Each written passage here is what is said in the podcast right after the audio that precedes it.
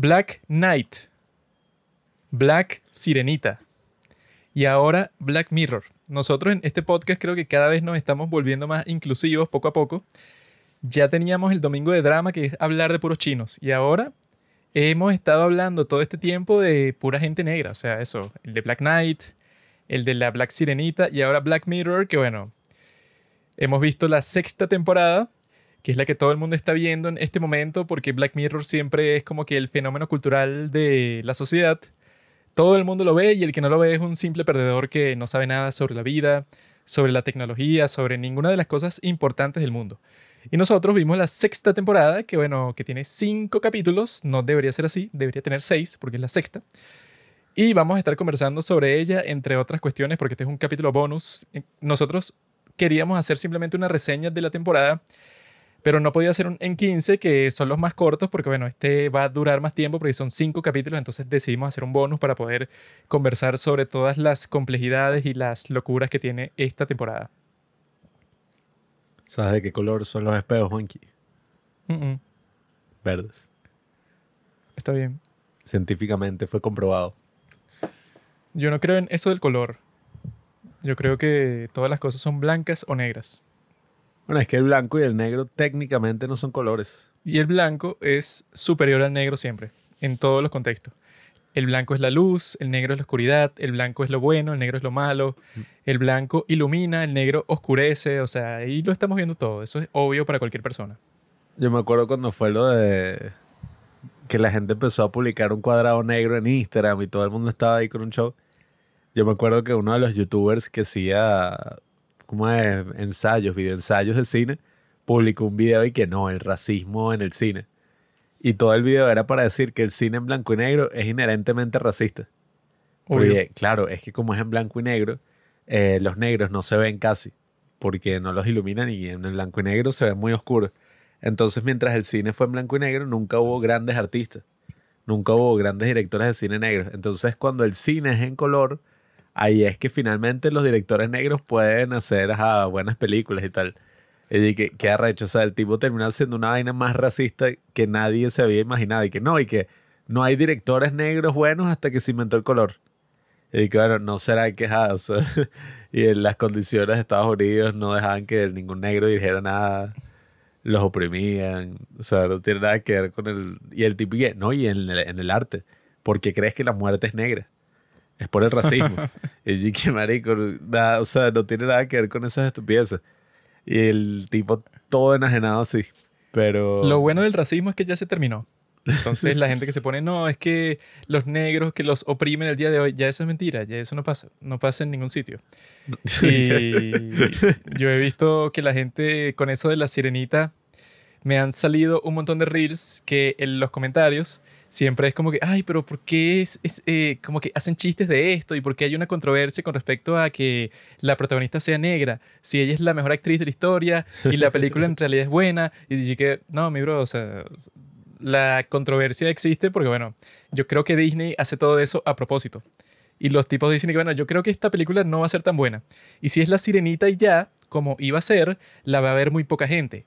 Pero si hago una decisión controversial y estúpida como esta, como hicieron con Buzz Lightyear, que Buzz Lightyear también es una película mala, pero como le ponen eso de un beso entre dos mujeres, entonces, bueno, eso crea, no sé, como literalmente como 100.000 artículos gratis de gente que está ahí que no vas a creer lo que hizo Disney ahora. Y siempre lo que hizo es una estupidez y coincidencialmente es en las películas malas, porque en las de Pixar que son buenas no pasa ninguna controversia porque simplemente tú las vas a ver porque es chévere que si como Soul, o sea, tú vas a, a, ver Soul y no es que le metieron y que no, es que ahora en esta película tiene, no sé, unos transexuales que se casan, o sea, no sale nada de eso porque los tipos están conscientes que es buena y no tienen que inventarse una controversia.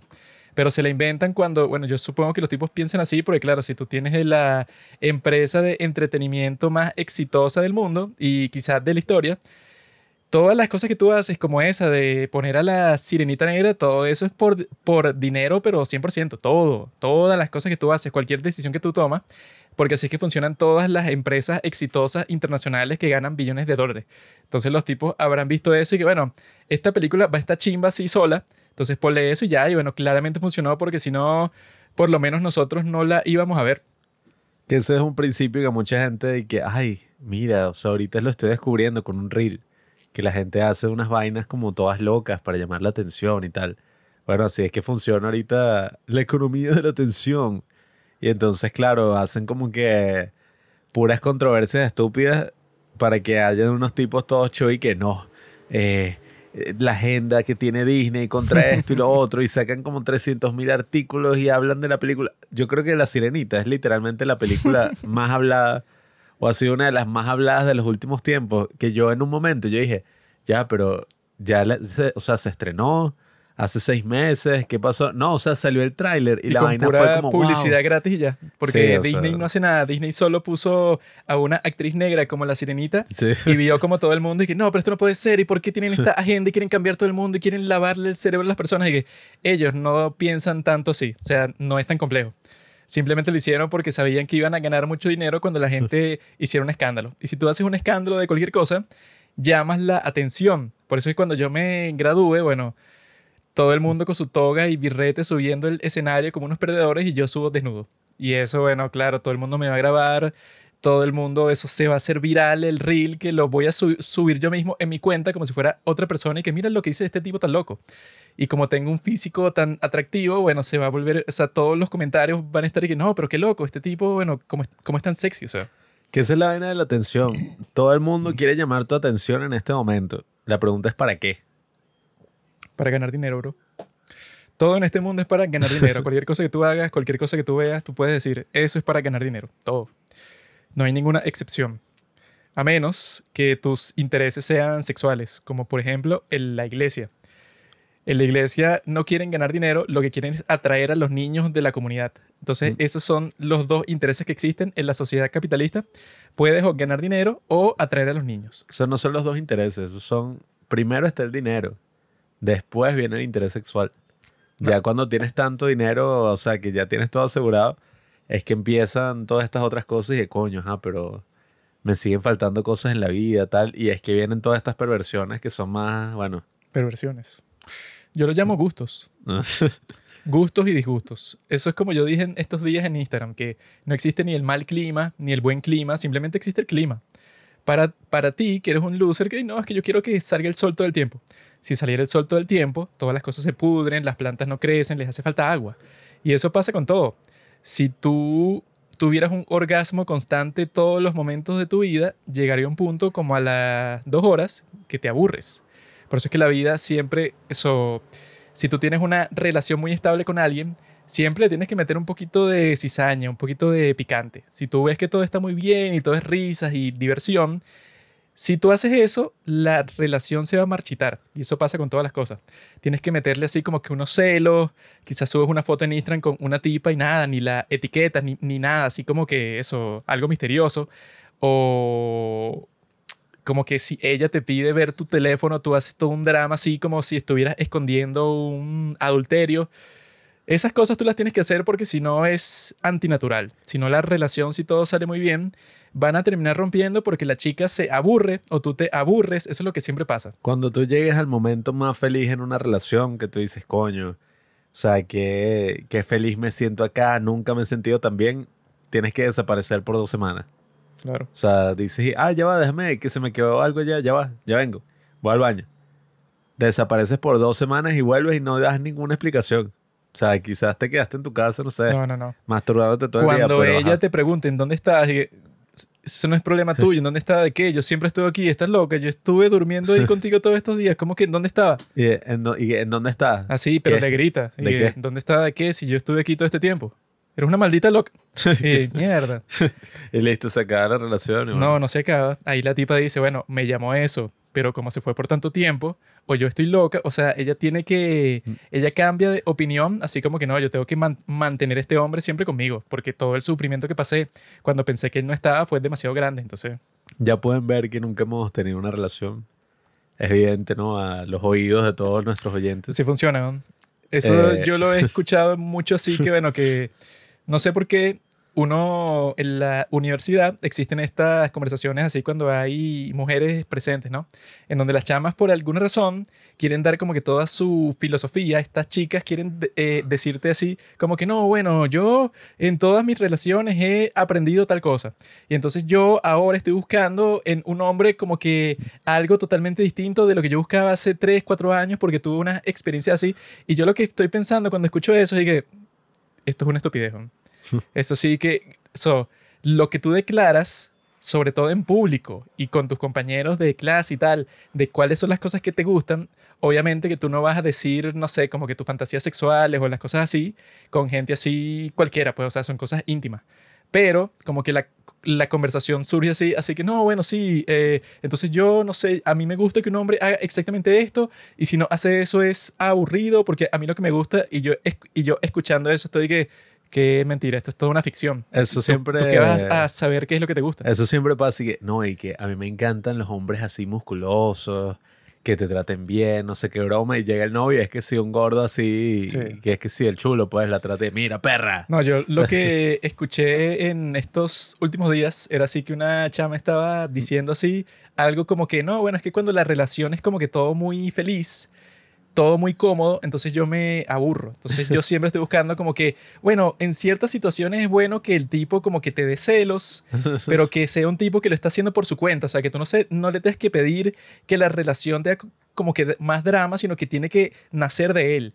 Y si no pasa eso, entonces llega un punto, es que no es que yo solo me aburro, sino que él también se va a aburrir si no pasa nada así, pero como que toda una historia eh, y estas son chamas que yo pienso y que, ay, ¿tú cuántos novios has tenido? O sea, como que, ay, sí. O sea, tú has tenido tanta experiencia, no sé, como con cuatro tipos distintos. O sea, no sé, como que estuviste que sí, un año, dos años con cada uno para llegar a esa conclusión. Tuvo un novio desde los 15 hasta los 18 y quedó completamente traumada. Entonces publica, bueno, no sé, por alguna razón la gente de nuestra universidad utiliza todavía Facebook y ya uno se mete a ver la información de lo que ponen así por la universidad y todas las tipas publican puras cosas y que no, nunca olvidaré cuando me rompieron el corazón, nunca he sido la misma.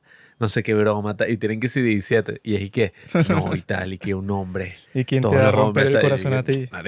eso fue que si un tipo que te rechazó. No, y que ni siquiera era su novio, era como que un tipo con el que fue para una fiesta. Dije, no, pero, en, pero en esa misma fiesta yo vi que se besó con otra muchacha. Y entonces yo desde ese día dije, bueno. Yo tengo, hay una anécdota graciosa, un poquito racista, ¿no? Pero de un amigo de nosotros que yo me acuerdo, no me acuerdo de quién era el, estábamos hablando de una actriz o de alguien que está ahí, pero y que, oye, mire, que está buena esta tipa y tal. Y el chico, qué asco, marico, es negra. Y que, no, no, qué asco y todos estábamos como incómodos porque su novia es negra. Entonces, y que, ¿qué? Y él, y que, asco una negra, marico. O sea, ¿ustedes les gusta de verdad eso? Y que, sí, o sea, pero... No, el tipo se lanzó como que un discurso y que a mí lo que no me gusta es una negra así, porque no, porque ese color de piel yo creo que no cuadra. Una mujer así, y yo, todos como que en el fondo pensando y que, ajá, pero tu novia, o sea, no es negra así oscura de África, pero tampoco es blanca, pues que así como que, o sea, no sé de dónde vendría esa preferencia tuya si tu novia de, de, varios años no es blanca. Entonces no sé qué estás hablando, sí, pero el tipo hablando como si él fuera un nórdico, un tipo que sí de Noruega, yo que no sé qué estás hablando si en Venezuela que, o sea, si todo el mundo es mestizo, una cosa así. No, y bueno, y uno ve cosas raras. Yo me acuerdo un. Ya no sé qué le pasó a él, no sé qué será de la vida, ¿no? De ese pobre hombre. Ah, él se suicidó. Bueno, eh, está bien, porque el tipo era así en Facebook, publicaba puras bromas y que las mujeres. Y qué tal, y que, o sea, el tipo era incel así, pero no es como que, ay, marico, qué incel, weón, dijo tal. No, no o sea, era, incel de, verdad. Incel, pero los líderes del movimiento, los que hacen los memes, no que los comparten, sino los que los hacen. que le chique, no, y que porque los Virgin, los Chad y las Stacy. Y él tenía novia. y la novia le comentaba, es verdad, amor.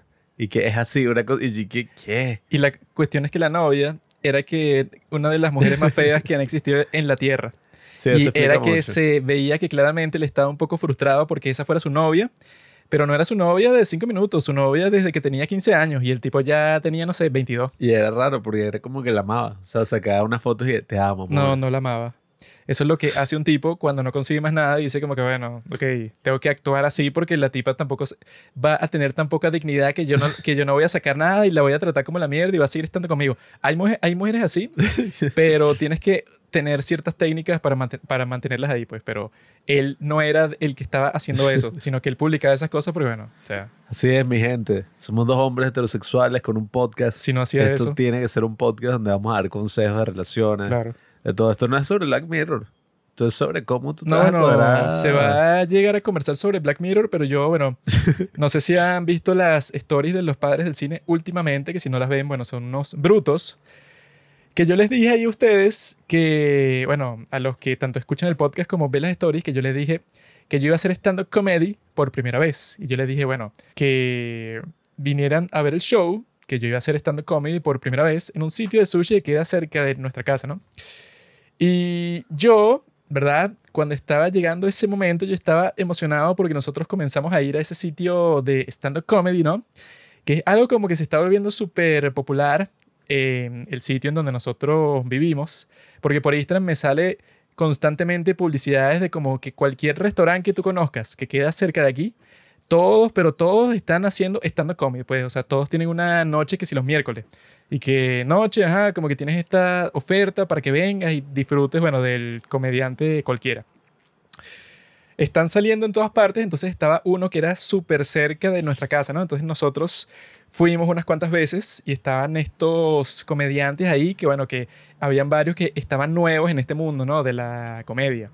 Que es un mundo que, bueno, que yo siempre he estado familiarizado con eso porque por internet, o sea, por YouTube, así, te salen todo tipo de comediantes. O sea, una de las formas de entretenimiento más populares del día de hoy porque tanto por Instagram como por TikTok, por todo, como que todos los comediantes han aprovechado todas esas plataformas para publicar y esparcir todo su contenido.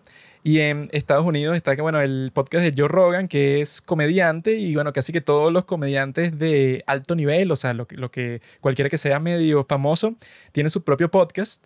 Y como que, bueno, una cuestión que en todas partes del mundo, incluso aquí, bueno, Venezuela también se está volviendo bastante popular. Juan, que a subir unos reels en los padres del cine haciendo comedia, pero la comedia verdadera, no lo que hacen hoy en día, el slapstick. Juan que sigue así caminando y se mete un golpe, puras bromas así tipo Chaplin. Los tres chiflados. Podríamos hacer una cosa así. Eso es lo que vende. Viajaste en el tiempo, amigo. Se hace en blanco y negro y todo y eso, pues. Y se dicen puras, ¿cómo es? Palabras así súper bestias, racistas, puros chistes así de golpes, vainas. Eso vendería. Nosotros fuimos para ese sitio en donde hacen stand-up comedy y estaba chévere, pues. Entonces yo como estuve pensando así un tiempo en que yo también podría hacer eso porque todo el mundo me dice que soy muy gracioso. O sea, yo siempre hago chistes, siempre soy el alma de la fiesta. Cualquier parte que voy yo hago reír a todo el mundo. Entonces yo estaba como que, bueno, tiene sentido. Y yo eso, conozco a muchos comediantes a través de YouTube. Yo soy un tipo que tenía el potencial, bueno, para ser una de las más grandes estrellas de la comedia mundial. Entonces yo le dije al anfitrión del show, que se llama Jordi, le dije que, mira, bro, a mí me gustaría probar material en este show, ¿no? Y eso fue como hace tres semanas. Y entonces yo pensé que me iba a poner para el próximo miércoles, porque se lo dije el miércoles que fuimos a ver comedia ahí, y yo pensé que iba a ser para el próximo miércoles. Pero me puso para dos miércoles, o sea, en dos semanas, ¿no? Porque no sé por qué. Y entonces yo estaba practicando mis chistes, así todos los días. Tengo una, serie de chistes, sobre todo sobre gays. Ese es el tema que escogí así para mi exposición. El tema de los gays siempre es gracioso, porque que dos hombres se den un beso es una de las cosas más graciosas que existen. Que dos mujeres se den un beso es una de las cosas más excitantes que existen. Entonces es como que eh, hay mucho para hablar y para burlarse y todo. Y parte del chiste era que yo quisiera ser gay, o sea, eso es lo que yo quisiera hacer. De ahí venía la parte graciosa, pues, o sea, que yo he intentado muchas veces, he ido a muchas terapias en todas partes del mundo, pagando toda la plata que ni siquiera tengo, o sea, me endeudé para que me convirtieran en gay y claramente no funcionó. Hay algunos de ustedes que quizá piensen que sí funcionó, pero lamentablemente el resultado no fue el que yo quería. Cuando yo dije, ah, o sea, piensa eso, pues que es gay, que es ser gay, piensa algo así, yo inmediatamente imagino a Juanqui. Bueno, es que la palabra gay significa feliz y yo estoy muy feliz siempre, pero no es porque soy gay. Si fuera gay, sería más feliz todavía. Y eso era lo que yo quería. Y no funcionó, pero el punto es que yo le dije a este tipo que, bueno, que yo quería hacer unos chistes en su show. Porque queda cerca de nuestra casa, porque yo tengo mucho potencial para esto, porque soy una persona que puede hacer reír, o sea, yo puedo hacer feliz a los demás, yo tengo esa habilidad, pero si lo hago en un escenario, entonces lo puedo multiplicar por 10 millones, ¿no? Y entonces él me dijo, y que, ah, ok, entonces quedas para el 14 de junio, ¿no? Entonces nosotros el próximo miércoles fuimos al show y en ese show casi no fueron personas, habían como ocho personas, incluidos nosotros. Lo que hace que la comedia sea un poco incómoda porque entonces no hay eh, eso puede, o sea, como que el fondo que siempre hay en los stand-up comedy, que por lo menos alguien se ríe. O sea, tú dices un chiste, tiene que ser un chiste de porquería para que nadie se ríe. Entonces, si hay un público decente, tú quizás dices un chiste un poco estúpido, pero como que te motiva que, bueno, que por lo menos dos personas de las 30 se rieron, por ejemplo. Pero en, este caso, con, con, tan pocas personas, los, los comediantes que fueron ese día estaban un poco así incómodos, porque claro, o sea Incluso si hacían un buen chiste, habían como tres risas, o sea, no existía así como que ese ambiente cool que se crea en los clubs de comedia. Y entonces yo estaba un poco preocupado, yo seguía practicando todos los días, pero yo sabía que, bueno, que, ok, también tiene sentido que si va a ser la primera vez que lo haces, tampoco es que lo vas a hacer eh, frente a 100 personas, pues es como tener sexo. O sea, si es la primera vez que lo haces, quizás lo hagas frente a dos, tres personas, pero tampoco serán 300. Entonces yo ahí eh, seguí practicando y tal, y cuando llegó ese día, yo estaba así todo el día que me estaba dando que si un infarto, pues, porque yo estaba así como que será la primera vez y tal, entonces, ¿qué es lo que pasa si no me salen los chistes como yo quiero, o si se me olvida uno, o si cuando lo estoy diciendo, no sé, como que todo sale mal, como que, bueno, esas cosas que uno se se comienza a preguntar y a reflexionar cuando estás nervioso, pero son unos nervios que tienen sentido, porque si es la primera vez que lo haces, o sea, no es como si tuvieras nervios, no sé, por por hacer una pregunta en el salón, una cosa así como que súper eh, banal. Y que no, profesor, y que no, es que me da nervio. Pero esto es que te vas a montar en un escenario y decir los chistes y toda la atención va a estar en ti. Entonces, no es malo que tengas nervios así, porque bueno, tiene sentido, ¿no? O sea, los nervios no siempre son malos. Pero yo estuve así todo ese día, pero yo estaba como que, coño, eso. Todo puede salir mal, todo puede salir bien. O sea, no, no estaba sintiéndome tan mal así. O sea, yo estaba así como que en un equilibrio de emociones, ¿no? Y yo ese día, ¿verdad? Iba a ir yo solo porque yo le dije a Pablo que no fuera y a nadie de las personas que me conocen que fuera porque eso en, el, en, en, en la comedia, sobre todo cuando hay pocas personas, eso es como hacer trampa. Porque... Peor el error que pudiste cometer. En los pocos shows de comedia que yo he ido o que he visto así, o sea, que si por Instagram que hay como que una risa súper loca cuando el comediante que publicó el reel, bueno, hace como que un chiste cualquiera, pero la reacción es increíble. Y yo estaba conversando eso con el anfitrión del show y él dijo que sí, pues, o sea, que lo que suele pasar es que cuando un comediante está empezando, llena como tres mesas con sus amigos y pareciera que el tipo es un genio cuando lo escucha, porque bueno, todo el mundo se ríe, pero resulta que los que se están riendo son el primo, la mamá, el papá, etc. Y eso es muy tonto porque bueno, así no vas a aprender nada, pues, o sea, si tú llegas para un sitio sin saber nada porque es tu primera vez y todo el mundo se está riendo de cualquier cosa que tú dices, entonces queda como que un poco vacío, pues un poco barato, porque tú no vas a aprender qué es lo que funciona o qué es lo que no funciona si está tu tío riéndose de todo lo que dices, pues o sea, no... Juanqui sigue, sigue con la analogía de la primera vez no tiene eh, sentido. sexual, la primera experiencia sexual. Gente que te está viendo, gente que se está riendo, gente que está ahí como que, mi sobrino. Bueno, es que eso, mi familia me estaba viendo mi primera vez que tuve sexo eso se hacía antes. Era un acto bien, ¿Qué antes, bien bonito. Se hacía ahorita. Se hace ahorita. Mm. A mí me lo hicieron. Pero no es con una mujer, es con los animales de la granja. Mm. Y la cuestión es que yo les dije a todos que no fueran, ¿no? Y entonces yo ese día cuando estoy caminando hacia el sitio, yo tengo en mis audífonos la canción esta de Eye of the Tiger. Yo estoy así como que, bueno, listo, esto es como si fuera una pelea de boxeo. Yo llego ahí, estoy así como que todo emocionado, pero me monto y voy a un, una estrella, pues todo va a salir bien. O sea, está tratando de motivarme a mí mismo, ¿no? Y ese sitio es como que, bueno, es como que tú lo puedes ver desde lejos, ¿no? O sea, están como que un, un restaurante de sushi que tú lo ves como que desde el principio de, de, la calle y afuera están puestas todas las sillas y las mesas en donde se sienta la gente para ver el show. Y yo estoy dando la vuelta a la esquina, ¿no? Así todo emocionado y caminando como si fuera un gángster, pues yo estaba como que, no, o sea, yo para que esto funcione me lo tengo que creer. Y yo llego ahí y, inmediatamente cuando cruzo la calle veo que no hay nadie. O sea, que yo ahí, nosotros dos hemos ido como tres veces antes de esta, ¿no?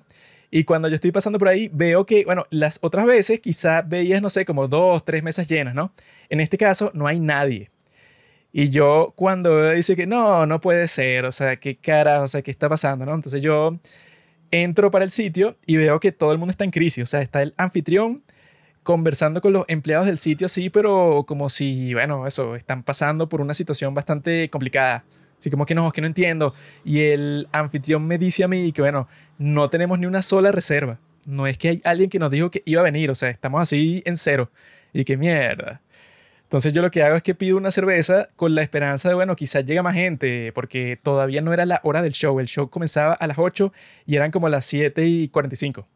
Y yo estaba ahí, bueno, quizás llegan, no sé, como 4 o 5 personas y ese será el show, porque qué carajo, ¿no? Y yo subo al sitio en donde se reúnen los comediantes como yo para conversar antes del show, ¿no? Y ahí me encuentro a los demás comediantes que eran los que iban a participar y bueno, claro, todo el mundo estaba así como, como con ese ánimo, así como que, ¿qué coño? No sé, ¿qué está pasando aquí?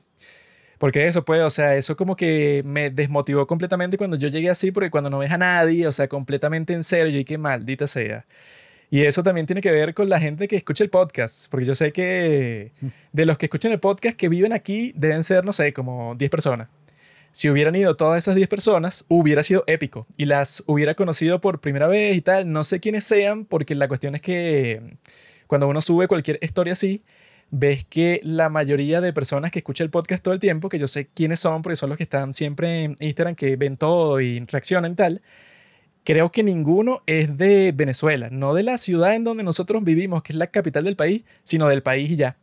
Entonces yo, claro, puse esas cosas por Instagram como que pensando y que, bueno, no sé, quizá vienen como tres personas, pero no vino nadie. Entonces yo eh, me puse a conversar con los comediantes que estaban ahí ese día, ¿no? Que yo cuando estaba pensando en cómo iba a hacer ese show, yo sí pensé que iba a tener un público más o menos grande porque resulta que uno de los comediantes que estaba pautado para ese día, el tipo en Instagram tiene 80 mil seguidores, o sea que es muchísimo. Y yo cuando vi eso, yo me tranquilicé, que, o sea, que me di cuenta de eso como un martes, o sea, que el show fue el jueves, y yo cuando vi eso el martes, yo estaba como de, coño, o sea, si este tipo tiene 80 mil seguidores y son casi todos de Venezuela, porque el humor del tipo es que sí, venezolano 100%, o sea, escrito para las personas que, bueno, que hablan con este acento y con puras referencias a los temas de aquí, pues, o sea, casi que si lo escucha una persona en cualquier otro sitio no lo entiende. Y este tipo, si tiene 80 mil seguidores, yo pensé que, bueno, con que vayan 20 personas que lo siguen a él de los 80 mil, estamos listos. Entonces yo ese día, yo no se me pasaba por la cabeza de que iba a haber poco público. Yo pensé como que no, esto va a estar full. Pero llego y no hay nadie. Entonces, bueno, esa noche fue extraña porque lo que hicimos fue quedarnos conversando ahí entre el anfitrión, que el tipo estaba así en crisis, pues él como que no, es que no entiendo esto. Esta es la primera vez en los dos años que llevamos haciendo estos ciclos de comedia que nos quedamos sin público 100%. O sea, lo menos que hemos tenido han sido, bueno, no sé, como que unas noches en donde apenas vienen 8, 9 personas, pero que no venga nadie y que tengamos que cancelar el show. El tipo estaba así como que medio deprimido y vaina. Eh, Kelly que no, es que yo les voy a brindar la comida a ustedes porque vinieron y están perdiendo el tiempo. A los otros dos comediantes, porque yo le dije que no, bueno, yo vine así de invitado y no, eso no, quiero que me brinden ni nada. Em, entonces lo, lo que hicimos fue conversar ahí todo ese tiempo y bueno, yo aproveché ahí como que para decirle más o menos cuáles eran mis chistes y tratar de hacer a la gente reír en ese formato que era así que bueno, que estaba un poco desmotivado porque yo tenía todos mis chistes preparados para ese día y los tenía que decir. Entonces yo traté de eso, pues, no sé, como que de estar haciendo chistes así todo ese tiempo, porque yo estaba, no, qué chimbo es que es que iba a llegar a decir todo súper preparado, emocionado y no funcionó. Pero eso puede, o sea, si es una cuestión de para reírse, puede, o sea, con puro comediante.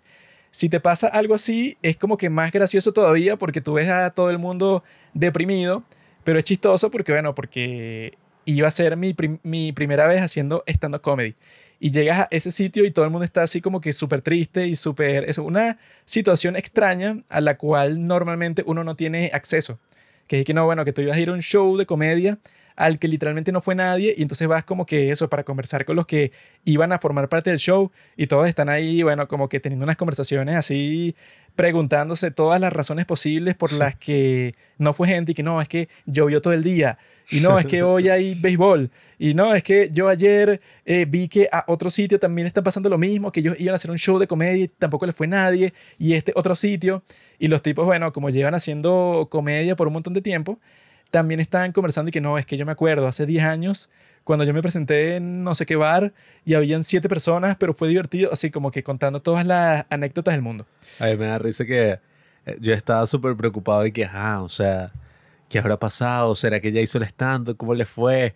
Y me metía en las stories de todos los que estaban y nadie publicaba nada. Y yo, coño, Qué raro, porque siempre están ahí que sí publicando vainas en las stories y así, un show. Sí, ahí cualquier cosa que pasa la publica mil veces, fotos, videos, todo. Y que, coño, ¿qué habrá pasado? Y entonces eran como las once y media de la noche y Joaquín que si no respondía. Y dije, coño, ¿será que este marico le, no le fue mal? Hecho, no sé. Se volvió mierda. y se volvió mierda y se desmayó ahí. Y dije, coño, pero ay, que, o sea. Estás loco. Yo después y que, no, ¿será que el tipo hizo una vaina tan ofensiva? Que no subieron ninguna story, no subieron nada y que no, no, de eso sí. y, que y de todos nos ofendimos. Se canceló el show luego de que él abrió, porque no, bueno, todo lo que dijo, todas las personas que estaban en el público se fueron, luego de escuchar la vaina. Todos que hijo de puta, y que me hiciste vomitar.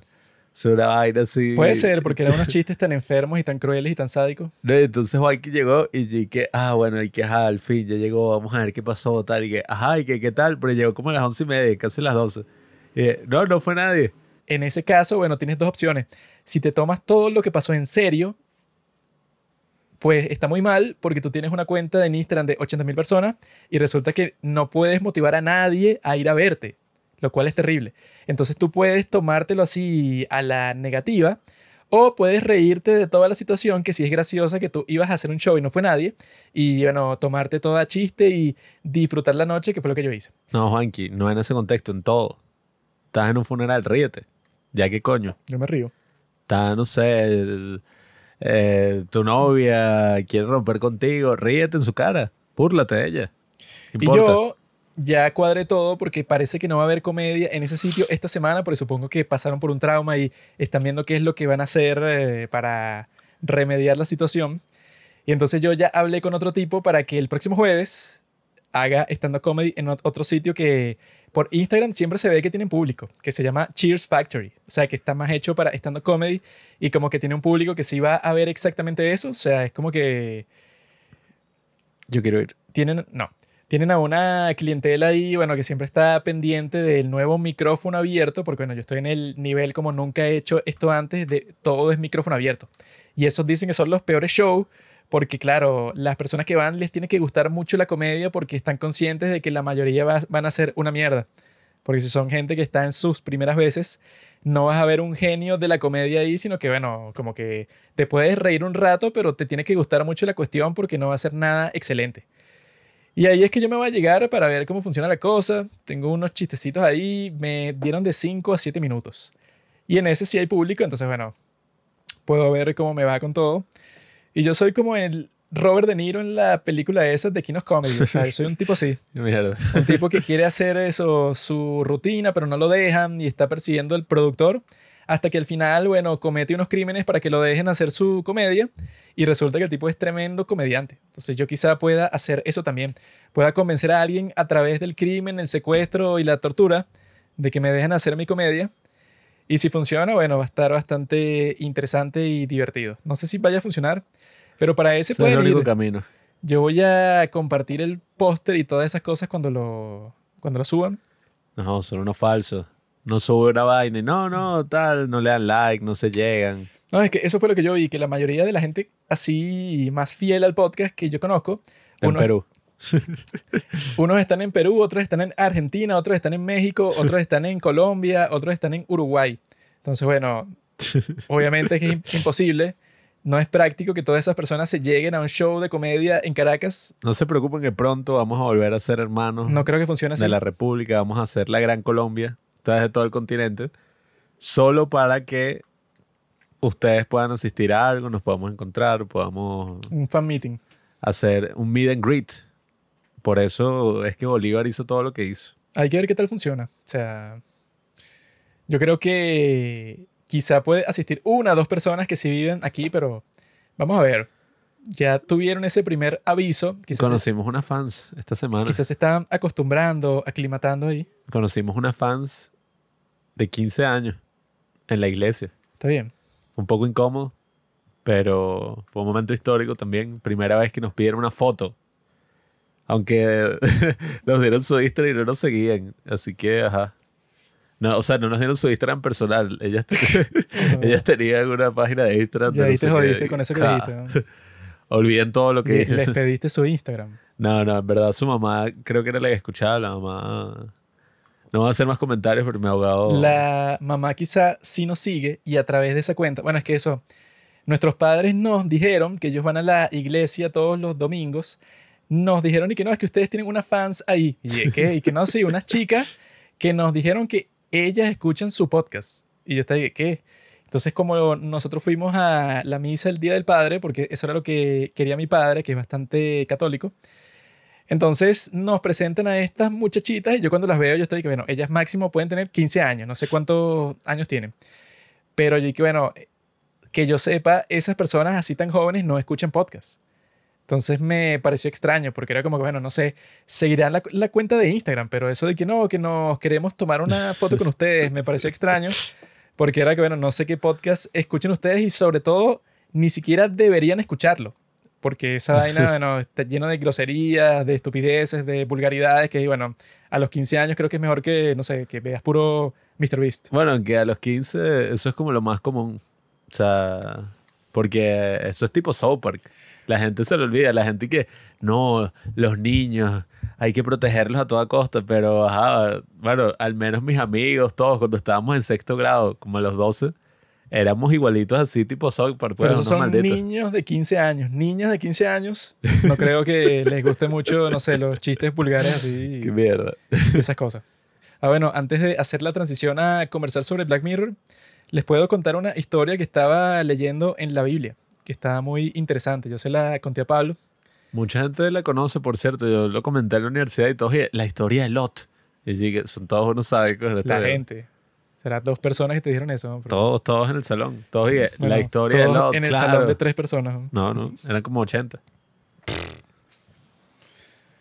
Esa gente que la conoce así debe ser la profesora y dos más y que, ah, no, sí, claro. Pero la historia de Sodoma y Gomorra no es la historia de Lot, para empezar. Lot es el hijo del hermano de Abraham. Y resulta que yo estaba leyendo la Biblia, ¿no? Eso como toda persona sana y buena de este mundo. Y me encontré con algo que me llamó la atención, pero yo estaba como que, ay, ¿qué carajo es esto, no? La historia de Sodoma y Gomorra, que todo el mundo la conoce como la historia en que Dios decidió destruir una ciudad, lo Porque cual es extraño porque hace unos cuantos capítulos en ese mismo libro de la Biblia, que es el Génesis, el primero, este Dios dice que nunca va a destruir otra vez a la humanidad. O sea, luego de todo lo de Noé, del diluvio, en donde el tipo dijo que toda la humanidad estaba podrida y que los iba a destruir a todos de un golpe para comenzar de nuevo, el tipo al final de esa historia dice que, bueno, esto ya no lo voy a volver a hacer. Pero luego, no sé cuánto tiempo luego, unos cientos de años después, el tipo dice como que no, bueno, esta ciudad, yo he estado recibiendo tantas quejas que la voy a destruir. Y eso me llamó la atención a mí, tantas quejas. O sea, ¿quién le manda quejas a Dios? O sea, ¿qui- de, de- de dónde vienen las quejas? ¿De las personas que rezan y le dicen que esta ciudad está llena de Dios, estoy pervertidos? cansado. O Me abusan todos los días. él tiene como que ángeles que se meten en los pueblos para ver quién se porta bien o mal. No sé de dónde vienen las quejas, pero los mismos tipos le dicen y que no, pero ¿qué pasó? Y él y que no, es que he recibido tantas quejas de este sitio como si fuera un restaurante, pues, y que no, es que lo tengo que clausurar. Y con clausurarlo es que va a destruir toda la ciudad. Bueno, si en un restaurante sodomizan a los clientes, bueno, tiene sentido, ¿no? Que No sé si ustedes que escuchan saben qué es eso de sodomizar. La palabra significa meterle algo en el trasero a alguien. Que eso es lo que hacen los gays.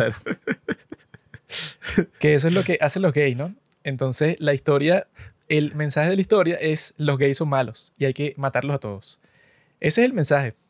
Y la cuestión es que mensaje, cuando. Dios le dice a Abraham y que no, mira, voy a destruir esta ciudad.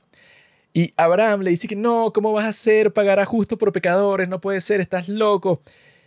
Si existieran 50 justos en ese sitio, lo destruyes. Y Dios dice que, ok, si existen 50, no lo voy a destruir. Y Abraham y que, ah, pero si faltan 5 para llegar a esos 50, lo destruyes igual. Y Dios está diciendo, ok, si existen 45 justos, no lo voy a destruir. Y Abraham, bueno, que eso ya en este punto pareciera como si fuera un sketch de comedia que están haciendo porque le dice que, ay, si hay 40, y Dios dice, ok, si hay 40, no lo destruyo. Y él dice, ah, no, disculpe que insista, pero ¿qué pasa si solo hay 30? Y Dios dice, ok, si hay 30, lo voy a hacer. Así, pero claro que Dios cuando ya estás leyendo la respuesta suena cada vez más frustrado. Así es como habrá pasado en la vida real. Y este Abraham le dice, bueno, eh, lamento tener que volver a decirlo de nuevo. sé, cállate. sé que me estoy poniendo fastidioso, pero ¿qué tal si hay 20? Y Dios dice, ok, si hay 20. Y el tipo dice, bueno, última vez, yo sé que ya me estoy pasando de la raya porque yo soy un perdedor y tú eres Dios y eso, pero ¿y si hay 10? Y Dios dice, ok, la última. Si hay 10, no destruiré la vaina. Si hay 10 personas que son justas, no voy a destruir nada. Y ese es el trato, ¿no? Y entonces este Dios, para revisar la ciudad, manda a los ángeles. Y van dos ángeles para Sodoma y Gomorra para encontrar a unos supuestos 10 justos. Resulta que en esa ciudad vive este muchacho Lot, que es el hijo del hermano de Abraham, que bueno, que él se fue de viaje con él, ¿no? Y ahora vive en este sitio con sus hijas. Y resulta que el tipo ve a los dos ángeles y él se postra, se arrodilla frente a ellos y le dice, oh ángeles, ay, ay, ustedes han llegado aquí y ustedes son tan hermosos y ustedes son lo más genial que existe, son los que trabajan para Dios. Quédense en mi casa esta noche, yo les voy a dar comida a todo. Y los ángeles le dicen que no, nosotros nos vamos a quedar durmiendo en la plaza. Que bueno, no sabía que los ángeles necesitaban como que acomodaciones así, pero entonces el tipo les insiste y los ángeles dicen que bueno, ok, dormiremos en tu casa y van para la casa de él y comen y eso. Pero llega un punto que como que le están tocando la puerta de la casa a Lot. Y, o sea, pero como que un grupo de personas, ¿no? Y los tipos le gritan desde afuera y que, mira, nosotros sabemos que aquí adentro están esos dos farasteros que entraron para el pueblo, así que exigimos que nos los des para nosotros abusarlos. Y dentro del contexto de la historia, uno sabe que abusarlo significa que los van a violar. Y está ahí que, bueno, este pueblo que, o sea, están tocando la puerta al tipo y que no, que es que los vamos a violar, ni siquiera lo esconden, o sea, se lo exclaman así. Y entonces sale nuestro amigo Lot de su casa y cierra la puerta detrás de él y dice que, miren, este es el trato. Resulta que yo tengo a dos hijas que todavía son vírgenes. Entonces, si quieren, yo se las traigo aquí y ustedes pueden hacer lo que quieran con ellas. Ya que, Viene buscando cobre y consiguió Ya que yo le di mi hospitalidad a esos dos forasteros que ustedes están nombrando y no se los puedo traer. Y los tipos le dicen, no, que hija es un carajo, nos traes a lo que nosotros queremos. Tú eres un forastero aquí, tú no tienes derecho. y, no, o sea, no entiendo la situación, pero cuando... gracioso, ya me da risa esa respuesta. O sea, lo más instintivo que se le ocurrió a este tipo fue que, no, bueno, no se violen a estos extraños ángeles que acabo de conocer aquí, que ni siquiera sé si se pueden violar Tú podrías violarte un ángel, ¿no? Claro que se puede, güey. Tío, y que, marico, qué coño. Y que bueno, yo mandé a los tipos al pueblo a ver si conseguían a personas justas. se lo violaron. Y lo primero que iban a hacer es que se los iban a violar. O sea, ya ahí por eso. Se una orgía ahí. Dios dice como que bueno. Y el tipo, lo primero que se le ocurre, pues, la solución a esto no es orar y que Dios, por favor, ayúdanos a que no nos violen a todos aquí. El tipo dice, no, no, tranquilos, tranquilos, yo les traigo mis hijas vírgenes. Yo las tengo justo preparadas para esto. Es gracioso porque cuando tú lo lees, bueno, que esto no es inventado, tú lo puedes ir a leer si quieres. Te vas al Génesis y comienza en el capítulo 18. El tipo llega para eso, cuando escucha que están los tipos afuera, el tipo sale inmediatamente y no trata de negociar, no trata de decir y que no, los ángeles no están aquí, no hace más nada, sino que lo primero que hace es que no, mis hijas son vírgenes todavía. Yo, ¿qué, ¿qué es esto, weón? Lo gracioso es que seguramente que si ese día, no sé, eh, la hija estaba cocinando la comida, una broma así, no sé, le hizo los huevos como el bicho no quería. Los cocinó un poquito así más que, ¿sabes? Que la yema se pone dura. Y el tipo, ¿y qué? Maldita, ya te vas a enterar, ya vas a ver lo que voy a hacer. No se le... Primera vez que me ofrezcan a alguien sodomizar aquí a alguien, ustedes dos van de primera. Se le quemaron unas tostadas y dije, ah, mira, te gusta desperdiciar ah. comida, te jodiste. Y entonces cuando pasa eso, a este Lot lo arrastran dentro de la casa Los Ángeles y cierran la puerta, ¿no? Entonces Los Ángeles obviamente ya llegaron a una conclusión y le dicen a él que mira, bro, tú toma a todas las personas que viven en esta casa que las vamos a perdonar porque, bueno, nos dieron refugio. Y entonces ustedes salgan corriendo de aquí y vayan para las montañas. Llévate a todos porque resulta que él vivía ahí con sus hijas y con los esposos de sus hijas. Eso fue lo más decisivo para Los Ángeles. Y que, coño, mira, él está dispuesto a entregar a sus dos hijas vírgenes. Entonces es un tipo bien justo. Entonces, ese Lot le dice a los esposos de sus hijas y que mira, que Dios va a destruir esta ciudad. Vengan conmigo. Y los idiotas se quedan ahí porque pensaban que él estaba bromeando. y eso sale textualmente ahí, que no, los tipos se quedaron atrás porque pensaron que Lot estaba bromeando. Y que bueno, como que todos los que vienen en ese pueblo son retrasados, que no es que son dos ángeles los que están en la casa, Y eso, vives en tiempos bíblicos, o sea que Dios se aparece todo el tiempo y vas a dudar de una cosa así. Y entonces este Lot le dice a los ángeles que le dijeron que saliera corriendo o que si para las montañas, él les dice que mira, pero a mí no me da tiempo porque ustedes me están diciendo que van a destruir la ciudad ya, no me da tiempo de llegar a las montañas, así que me, voy con mi esposa y con mis hijas a ese pueblo de allá. Y los ángeles le dicen y que bueno, perfecto, anda para el pueblo de allá. Ese tampoco lo vamos a, destruir porque tú estás ahí. Y el tipo va para ese pueblo, ¿no? Y lo que te dicen es que los ángeles, es que, ok, vayan para el pueblo, pero no se les ocurra voltear, ¿verdad? Pero como que se lo dicen como eso, como si, yo, como si yo le digo a alguien y que, mira Pablo, no sé, vete para allá y no mires atrás. ¿Qué significa eso? Significa ver rápido, ¿no? O sea, Metafóricamente, ah, ok. Si yo digo no mires atrás, no te estoy diciendo que literalmente no mires atrás, sino que simplemente ve para allá sin pensar en más nada, pues ve directamente para allá. Pero resulta que lo que pasa es que Dios comienza a hacer que en ese pueblo llueva azufre para que se queme completamente. O sea, cae azufre desde el cielo para que el pueblo ese de Sodoma y Gomorra se queme por completo, ¿no? Pero entonces resulta que la esposa de Lot se le ocurre voltear cuando está pasando eso, cuando los ángeles le dijeron que no lo hiciera, pero se lo dicen casual. O sea, si tú quieres decir eso y que mira, no se den vuelta, resulta que si se dan vuelta, se van a morir. Si les hubieran dicho eso, los tipos no se dan vuelta, pero los tipos simplemente le dicen, eh, vete para el pueblo que tú estás diciendo que vas a estar seguro y no mires atrás. Solo le dicen eso. Y resulta que la esposa de Lot como que tuvo curiosidad y cuando escucha toda la destrucción atrás, bueno, que cualquiera se voltearía porque estás escuchando que se está quemando toda una ciudad, ella volteó y al voltear se convirtió en una estatua de sal. Que no sé cómo es posible una estatua de sal, no sé cómo funciona eso. Eso es normal, eso es algo lo gracioso es eso y que, mira, no voltees o te vas a convertir en una estatua de sal. o sea, no costaba, eran como dos segundos No me podías decir eso. si te volteas, te vas a convertir en una estatua de sal. Ah, ok, gracias por la información. Pero fue que no, vete para ese pueblo y no mires atrás. Ah, ok. Eso es lo que, o sea, es metafórico, no mires atrás. Y entonces ahora, amigos, claro, tenemos una situación muy, digamos, curiosa, ¿no? Nuestro amigo ha escapado de la destrucción total y bueno, está por ahí. Ahora vive él con sus dos hijas, ¿no? Pero él dice que no se siente cómodo en ese pueblo y se va a vivir con sus dos hijas en una cueva cerca de ahí. Entonces llega un punto que el tipo está deprimido porque, bueno, destruyeron la ciudad en donde él vivía. Y el tipo se convierte en un borracho y el tipo bebe todos los días y está así como que, bueno, en un momento un poco oscuro de su existencia, ¿no? Y en la Biblia te ponen un párrafo que dice que la hermana mayor, ¿verdad? De las dos hijas, dice que, mira hermana, eh, resulta que, claro, destruyeron la ciudad. Y en esa ciudad estaban nuestros esposos. Y aquí cerca no queda ningún otro hombre que esté con nosotras. Así que, ¿qué tal si nosotros tenemos sexo con nuestro padre para que nuestra línea familiar pueda sobrevivir? Y claro, la hermana menor le dice, bueno, perfecto. Y entonces dice en la Biblia que ellas emborracharon a su padre hasta el punto que estaba desmayado. Y cuando estaba así, las tipas, bueno, primero la hermana mayor tuvo sexo con su padre, ¿verdad? Y la noche siguiente le dijo a la hermana menor y que mira, ahora es tu turno, ya yo tuve sexo con él. Y la tipa va y hace lo mismo la noche siguiente, emborracha al padre hasta que se desmaya y tiene sexo con él. Ay, me da risa cuando Juanqui leyó eso, que, que lees ese párrafo y palabra de Dios y Gloria a ti, Señor. Toda la iglesia que... ¿Y qué? No, entonces dice que, ajá. gracias a eso es que ella fue madre de fulanito. Y ahí, bueno, es que nacieron todas las personas que son parte de esta tribu.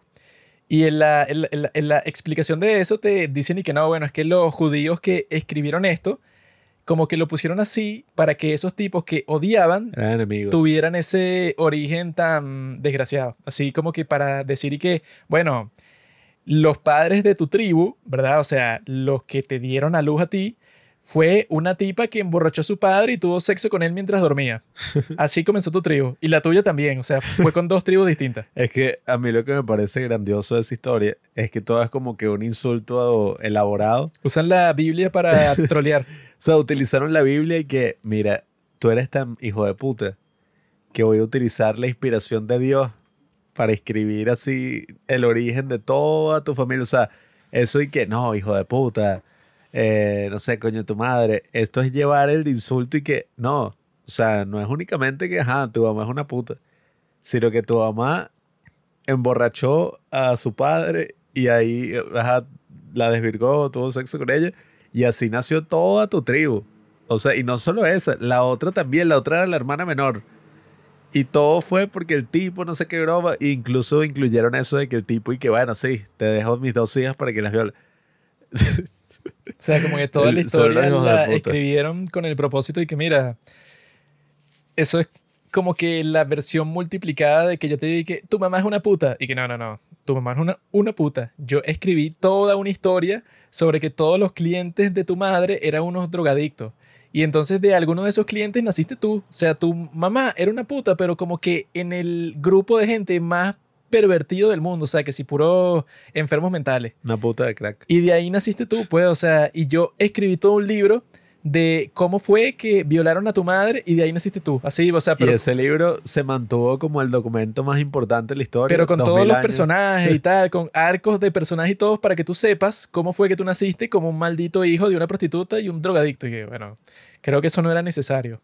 Creo que con insultarme era suficiente. No tenías que ah, escribir toda una historia de la voluntad de Dios para insultarme. Creo que ya con lo que me dijiste de que mi, mi mamá es una puta ya estaba bien. No, Juanqui. Una cosa es eso, ah, tu mamá es una puta y tal, pero si tú en verdad, o sea, eres un tipo, como digo, de extremo, tú dices, no, ¿sabes qué? Te voy a escribir en la Biblia. Lo que yo me sorprendí es que yo he visto ese video porno varias veces. Mm, Incluso el porno japonés, que es el que tiene más variedad en temas y todo, existen literalmente 10.000 videos en donde es como que no, mira que el padre, ah, mira, llegó la hija del colegio, hola, ¿qué tal? Ah, no, eh, llegó con unas amigas y van a tener una pijamada, ah, qué loco, eh. Y entonces cuando todas se van a dormir, llega el padre y todas están ahí como que dormidas y tal. Entonces la cuestión es que van a tener sexo, pero como que escondido. Y lo interesante es que el tipo, son que si cuatro que están en una pijamada y el pervertido del padre se las va a coger a todas, una por una. Y todas van a actuar como si no saben lo que están pasando, porque si lo notan es como que un tabú, pues como que, ah, mira, como que se pone incómodo. Entonces, el juego, la dinámica del video porno es que él se las va a coger a todas, una a una, y las otras van a fingir que no lo están viendo. Y como que todas quieren estar con él, pero no lo querían decir, sino que solo lo pueden hacer en privado. O sea, es como que ese tipo de historia. Y como con todo en la vida, la gente no sabe hasta dónde llega la influencia de Dios. La gente no sabe que la Biblia es el documento del cual se basa todo. O sea, ese género del que habla Juanqui viene de ahí. Todo es un reboot. Yo no sabía que todos esos videos porno estaban basados en esta historia de la Biblia en donde estas tipas emborrachan a su propio padre para tener sexo con él. Yo no sabía que, o sea, esa historia exactamente así no la he visto. O sea, he visto variaciones, así que bueno, eso de que padre tiene sexo con hija, lo he visto mil veces. Pero el que no he visto es ese, pues. Qué mierda. El que no he visto es ese exactamente de la Biblia, que bueno, que las hijas emborrachan al padre hasta que esté desmayado y ahí tienen sexo con él, ese no lo he visto. Pero he visto variaciones, o sea, claro, debe existir un video porno original que fue el que adaptó esa historia exactamente igual. Y de ahí nacieron todos los demás. Pero eso de la... Bueno, está ese, ¿no? Pero está el de las hermanas pervertidas. Siempre hay varios de las hermanas pervertidas. Que son las hermanas que se quieren coger o al papá o al hermano y hacen como que toda una conspiración para que la vaina suceda. Bueno, amigos, eh, la Biblia es importante, es importante que la lean, es importante que la analicen. Y bueno, creo que ya es momento de hablar de Black Mirror. No, es que hay otro tipo de video. ¿no? ah, es momento de hablar de Black Mirror, pero bueno, una pausa para regar una flor y volvemos.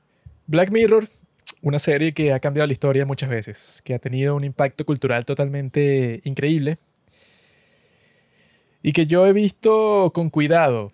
Yo soy uno de los fans de Black Mirror más intensos que han existido. Yo he escrito muchos artículos sobre las influencias filosóficas de Black Mirror, de la tercera temporada, que bueno, que era la temporada que estaban pasando cuando nosotros nos suscribimos a Netflix por primera vez en la historia. Que, eso fue en el 2016. Nosotros somos fieles suscriptores de Streamberry. O sea, llevamos siete años en Netflix. Wow mejor cuando era un servicio de DVDs. Ya después se pusieron con lo del streaming y vaina. Y yo me suscribí, yo lo pagué, yo soy el genio. Antes te mandaban tu DVD relajado por correspondencia.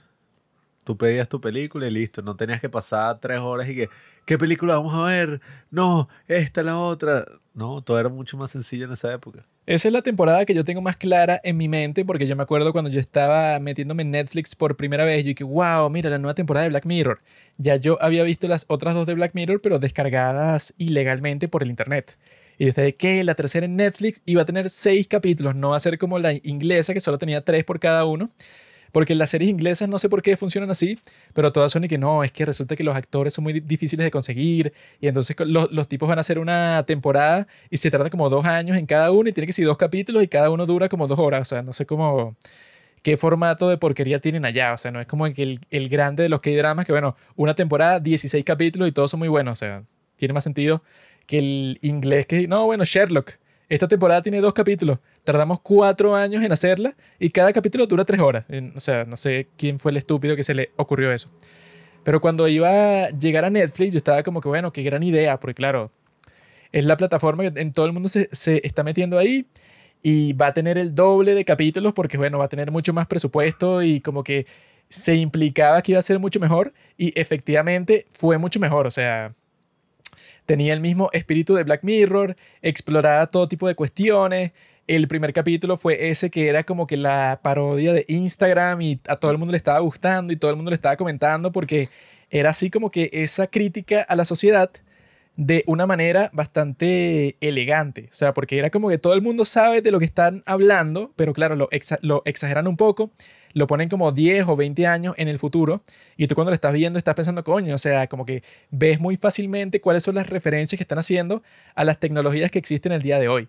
Entonces todo el mundo se identifica porque todo el mundo usa las mismas tecnologías y entonces existen todo tipo de conversaciones distintas que nacen de todos esos capítulos y que eso era genial. Pues, o sea, Black Mirror siempre ha sido genial en ese, ese sentido, que cuando sale la nueva temporada siempre es un gran evento porque no es cualquier serie, sino que cada capítulo da muchísimo de qué hablar.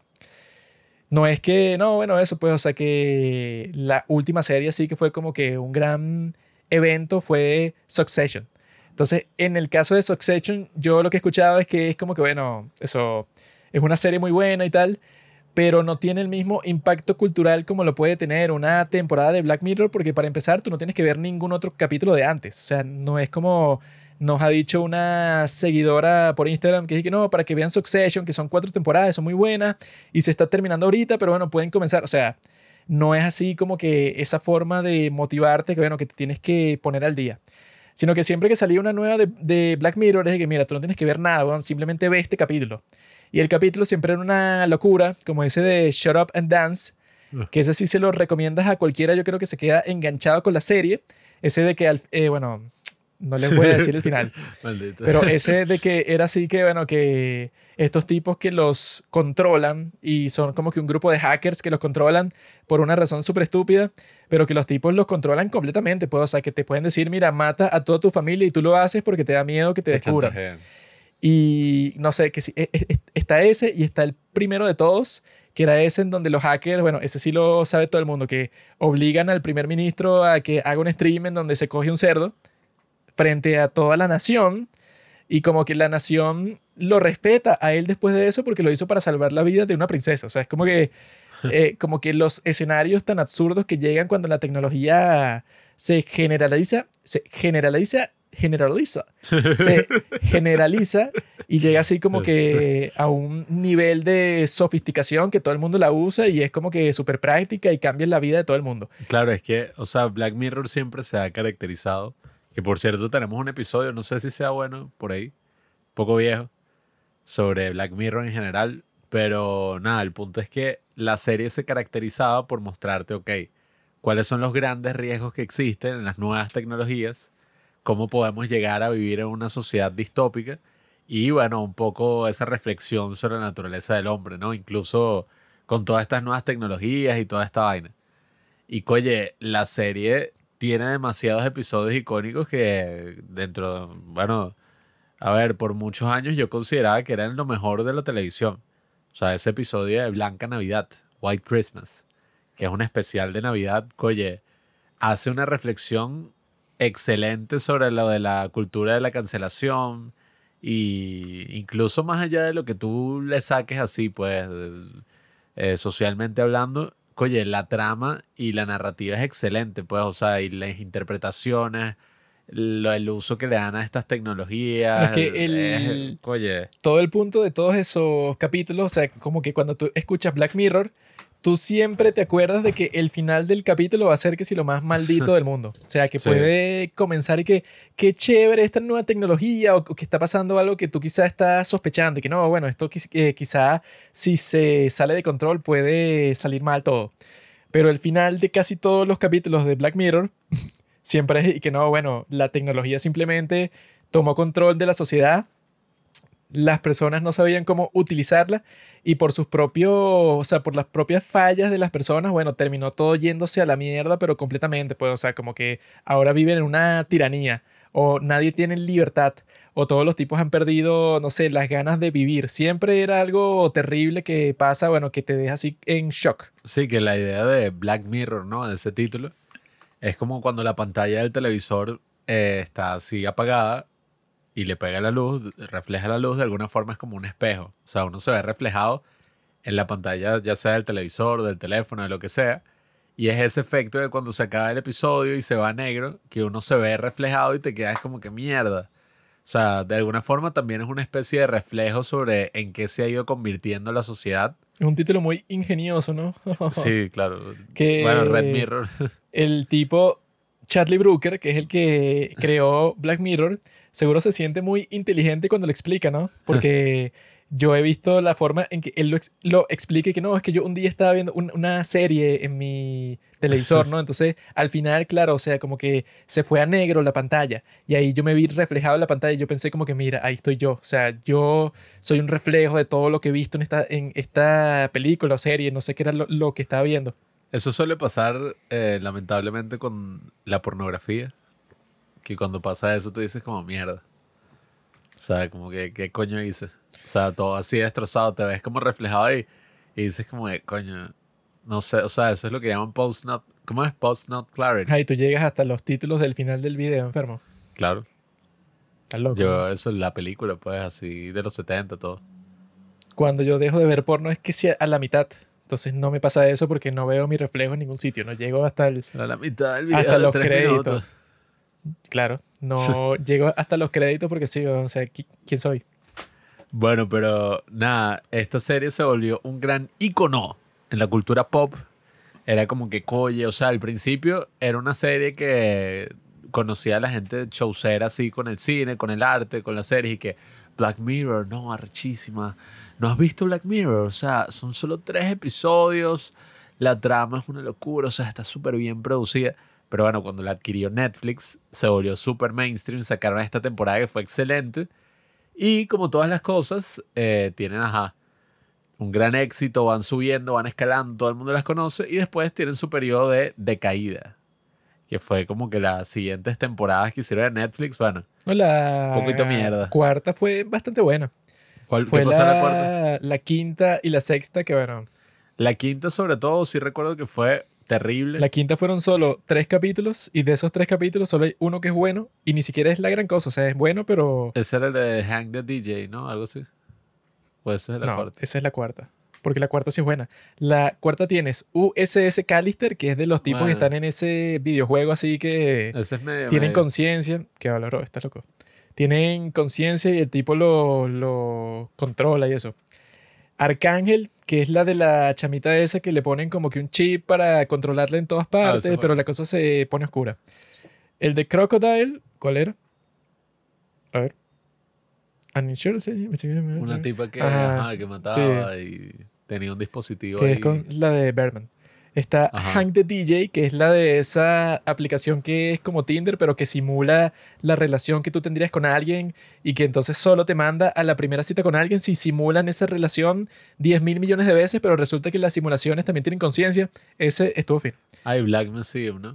Black Museum y este de Metalhead, que a mí me gustó bastante. Ah, que ese es como que. Y esos robots existen. Que ese de. Metalhead fue el que la gente menos le gustó y que decía que ese era no, como es un capítulo que no tenía nada que ver con nada.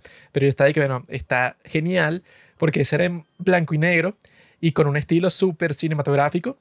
Y era así como que todas estas personas están huyendo de un perro robot, pero que es un maldito porque tiene una tecnología que, bueno, que te puede matar literalmente en dos segundos. O sea, te, te está cazando.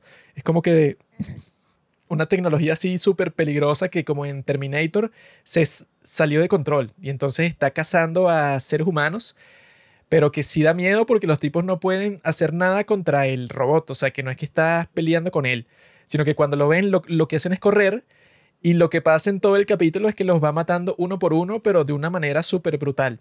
Y a mí ese me gustó bastante porque es como que no se pone a reflexionar mucho de la tecnología ni nada, sino es simplemente, bueno, es súper brutal. Simplemente es que están huyendo y los van a matar y listo, pero está filmado de una manera súper cinematográfica hasta el punto que parece una película, pero solo dura 40 minutos. O sea, yo pienso que ese estuvo súper bien hecho y esa temporada fue bien buena, pues esa Bueno, cuarta temporada. Ese Black Museum fue un poco malo. Porque era como que. Ese no estuvo mal. Era meta. la. Era así que sí, bueno, que si todos los momentos más importantes de Black Mirror, como que le sacó así, como que una forma de expresarlo así, que no, bueno, este tipo, eso, como que las historias que tenían los artefactos de ese sitio. O sea, la vaina era así como esos episodios de las series cuando dije, ah, ¿recuerdas cuando pasó tal? O sea, era muy así. no Fue sé. así, pero estaba bien hecho. A mí no me gustó tanto, pero el gran problema fue cuando salió la eh, quinta temporada, que era que si, no, ajá, Black Mirror vuelve, ahora con Hannah Montana, o sea, con Miley Cyrus. Y tú, ¿qué? Y entonces eran, ajá, tres episodios. Uno era del actor este que es burda de bueno, el inglés, que es que el tipo como que secuestra a un, no sé, al presidente, al CEO, o ni siquiera a un empleado de una broma de las aplicaciones, creo que era que si una vaina tipo Facebook De una red social ahí. como para y que no, es que ustedes por su culpa, mi esposa se murió en un accidente, pero yo estaba utilizando la red social mientras manejaba. Y el CEO es un tipo que está en un retiro y vaina, y bueno, me dio mierda ese episodio. El segundo, no me acuerdo de qué era. No, no. Ese que acabas de decir es el segundo. El primero era Striking Vipers, que sí, bueno. Ah, bueno, sí, ajá, que ese era lo de los amigos que jugaban videojuegos y tenían sexo en el juego. Ese estuvo cool. Y el tercero, que fue la peor basura que he visto en mi vida, que era como que parecía una vaina de Disney. O sea, sí, pero de Disney Channel terrible. Que era que no, bueno, está Miley Cyrus, que es la mega cantante pop, y quiere hacer unos muñecos de ella. Y en vez de hacer un muñeco y ya sencillo, como que meten su conciencia en cada uno de los muñecos. Y ella queda en coma porque se intenta suicidar o, y vivía en una vaina ahí que le estaban como oprimiendo, la tenían ahí toda jodida. La tenían como Britney Spears. Sí. Así como que la controlaban y eso. Entonces era como que, no, ellos tenían un plan para utilizar sus ondas ahí cerebrales y no sé qué mierda. Y como que seguir sacándole No canciones que y ella ya puede hacer música por su cuenta. Porque ya tú tienes su conciencia, entonces tú la pones en un software de inteligencia artificial y ya hace todas las canciones, pero sin el drama de tener al artista, sino Sí. que ya tiene su talento y eso. Entonces que si la querían matar o dejarla que si en coma ahí por siempre. Pero la forma en que está hecho es que sí, eso, como si fuera un capítulo de una serie de Disney Channel. Así Es que como al que, final es- no, escapemos, amigos. La niña, lo- la fan número uno de ella, la salva utilizando el juguete. El robotcito ese. Y es una porquería, o sea, es terrible, terrible. Pero y, es súper infantil, que yo no sé Sí. por qué lo hicieron, porque la serie nunca ha sido para un público infantil. Si Ah. todo lo que pasa desde el principio es que si lo más pervertido y lo más oscuro, eso no es para que lo vean ningún niño. Y, Miley y Cyrus, además, aquí Eric que, nefasta. no, Miley Cyrus, eh, eh, como si fuera Hannah Montana, pero del futuro. También es cantante. O sea, era una cosa que yo cuando la vi dije, ah, esta es toda la temporada. Tres capítulos. Uno es bueno, pero tampoco es tan bueno como los pasados. Otro es e-, ese de la red social que era como que súper eh, irrelevante porque era como que el tipo echándole la culpa a la red social de que el tipo entró en un accidente de tránsito porque no pudo dejar de ver el teléfono. O sea, no sé qué, a quién se le ocurrió. Un, o sea, porque no te lo ponían como sería en la vida real. Y que, bueno, qué tipo tan estúpido. O sea, esa no era la conclusión, o sea, no era el ángulo en que te estaba mostrando eso que él estaba haciendo en el capítulo, sino era como que, wow, como que ponte a pensar, quizá puede ser culpa de la red social que se hizo tan adictiva que no podía dejar de ver el teléfono. O sea, como que te lo dicen para que lo piensen de esa forma. Y es muy estúpido. Y ese de Cana Montana, bueno, el más estúpido de todos. Después sacaron la broma esta de Bandersnatch. Ah, sí. Que fue así todo un drama y que, que una experiencia interactiva. Y ese me Black pareció una Mirror. porquería también. Era como que, nada, o sea, tú veías la, el episodio y podías seleccionar distintas cosas así en la pantalla, como que distintas opciones, y el tipo y que no. O sea, esta es una broma como nunca antes se ha Era hecho en la televisión. episodio interactivo. Y que, marico, esa vaina se hace en los videojuegos desde los años 90.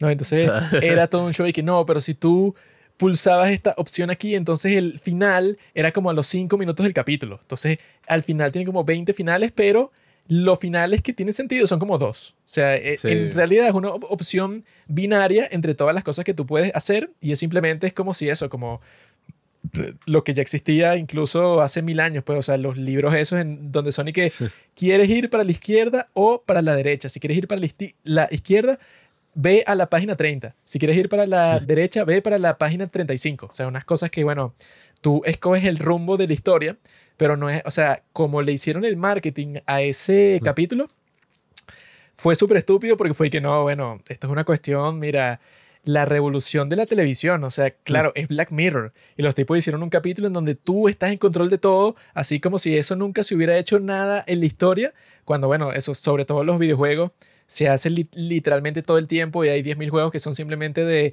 escoger opciones así y ya. Pero te lo ponían y que no, pero esto está en Netflix.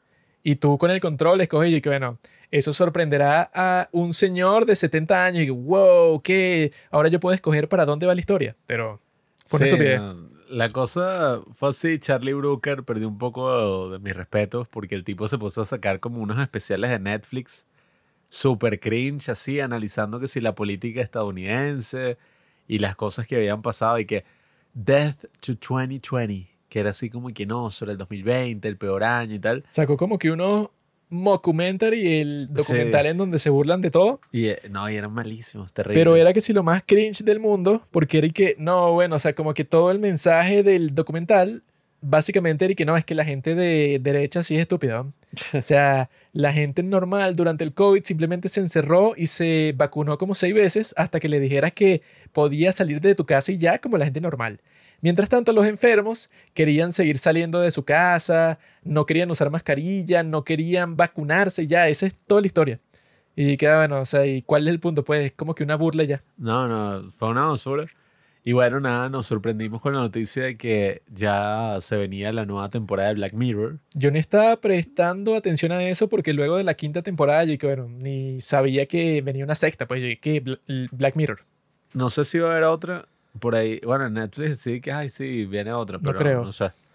Eh, el punto es que nada, tenemos esta nueva temporada de cinco episodios, un poco distinto, ¿no? A todo lo que hemos visto en Black Mirror.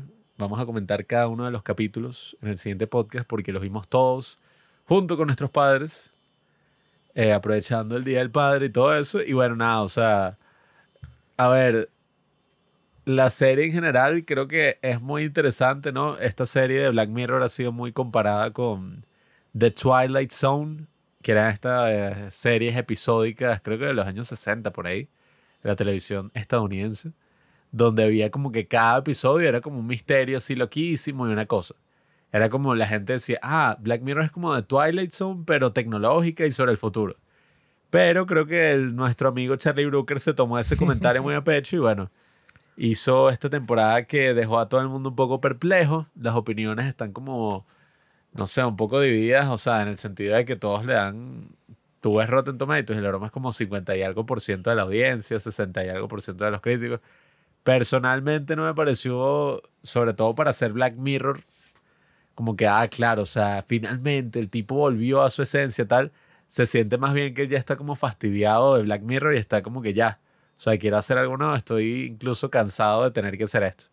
Le lanzo un pocotón de cosas a Netflix y un pocotón de críticas, pero bueno, ya hablaremos, ¿no? Entonces, cuando veamos cada uno de los episodios.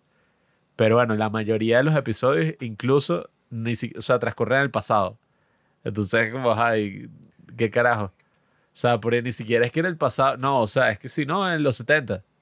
O sea, una cosa que es y que, y la tecnología, no, bueno, eh, no hay nada de tecnología, pues, o sea, quizás que utilizar una cámara, algo así, pero no tiene un coño que ver con ninguna tecnología nueva, sino, ja. Y yo no sé, hay como un consenso en los críticos estúpidos que andan y que, no, es que Black Mirror, o sea, ya es lo que estamos viviendo. O sea, ya Charlie Brooker no puede hacer nada porque ya nos alcanzó el futuro. Entonces todo lo que criticaba Charlie Brooker ya está aquí. El Apple, el Vision Pro tal que anunciaron es lo mismo del otro episodio. Eh, ya tenemos, qué sé yo, y que lo de Waldo con Donald Trump pasó algo muy parecido. Tenemos que se, eh, vi un poco de comparaciones ahí que yo dije como que bueno, un poco exagerado que no, ya ChatGPT está aquí.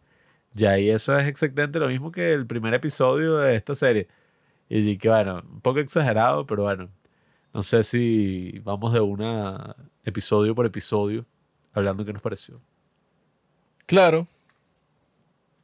Bueno, el primero de todos, que, bueno, no sé cuál es el título. Eh, no sé si es John is Awful. Claro.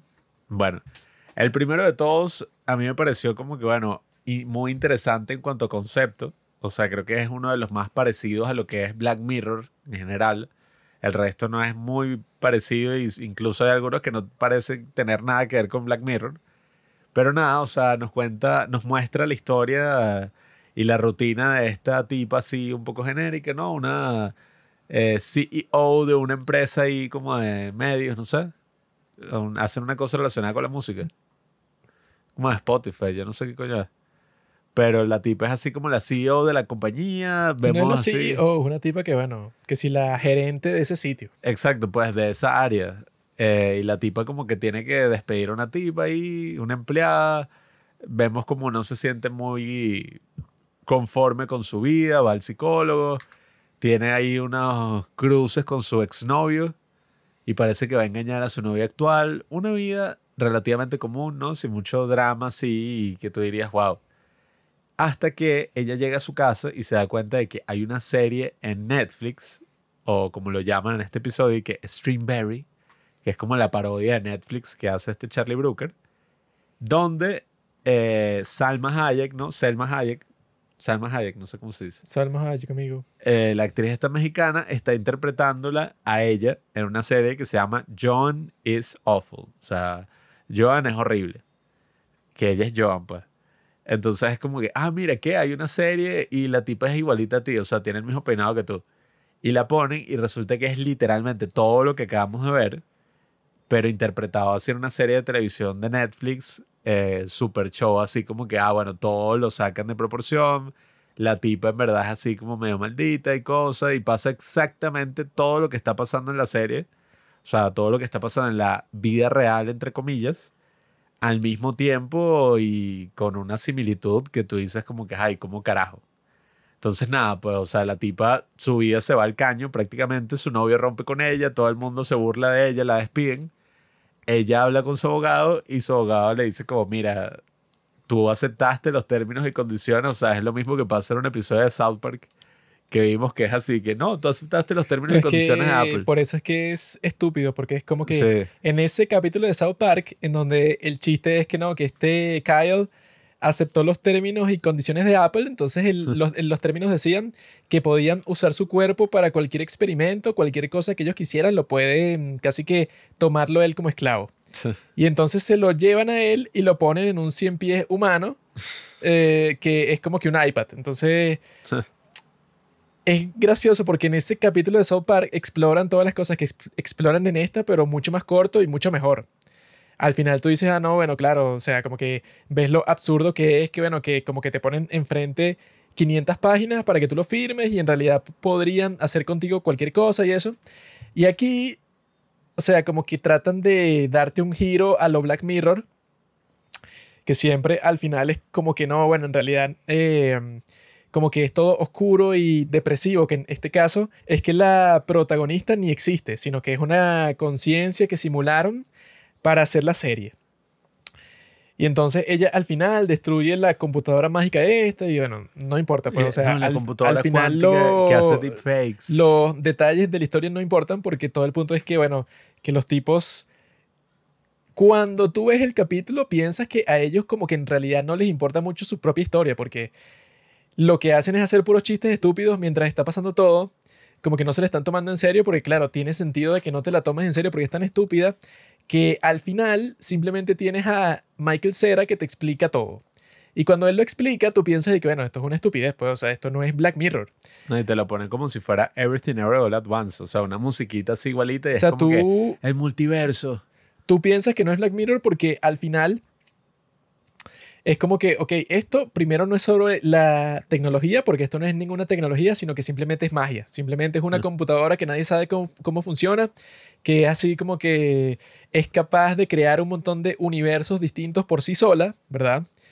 Y como que simula todas estas realidades distintas sin ninguna razón, porque toda la idea, o sea, todo lo que hace genial Black Mirror es que, por ejemplo, ese de White Christmas cuando simulan la conciencia de una de las personas que va a usar este servicio, de que es como que tu asistente personal, pero el asistente personal que ya sabe todo sobre ti porque eres tú, pero una versión tuya, bueno, que esclavizan.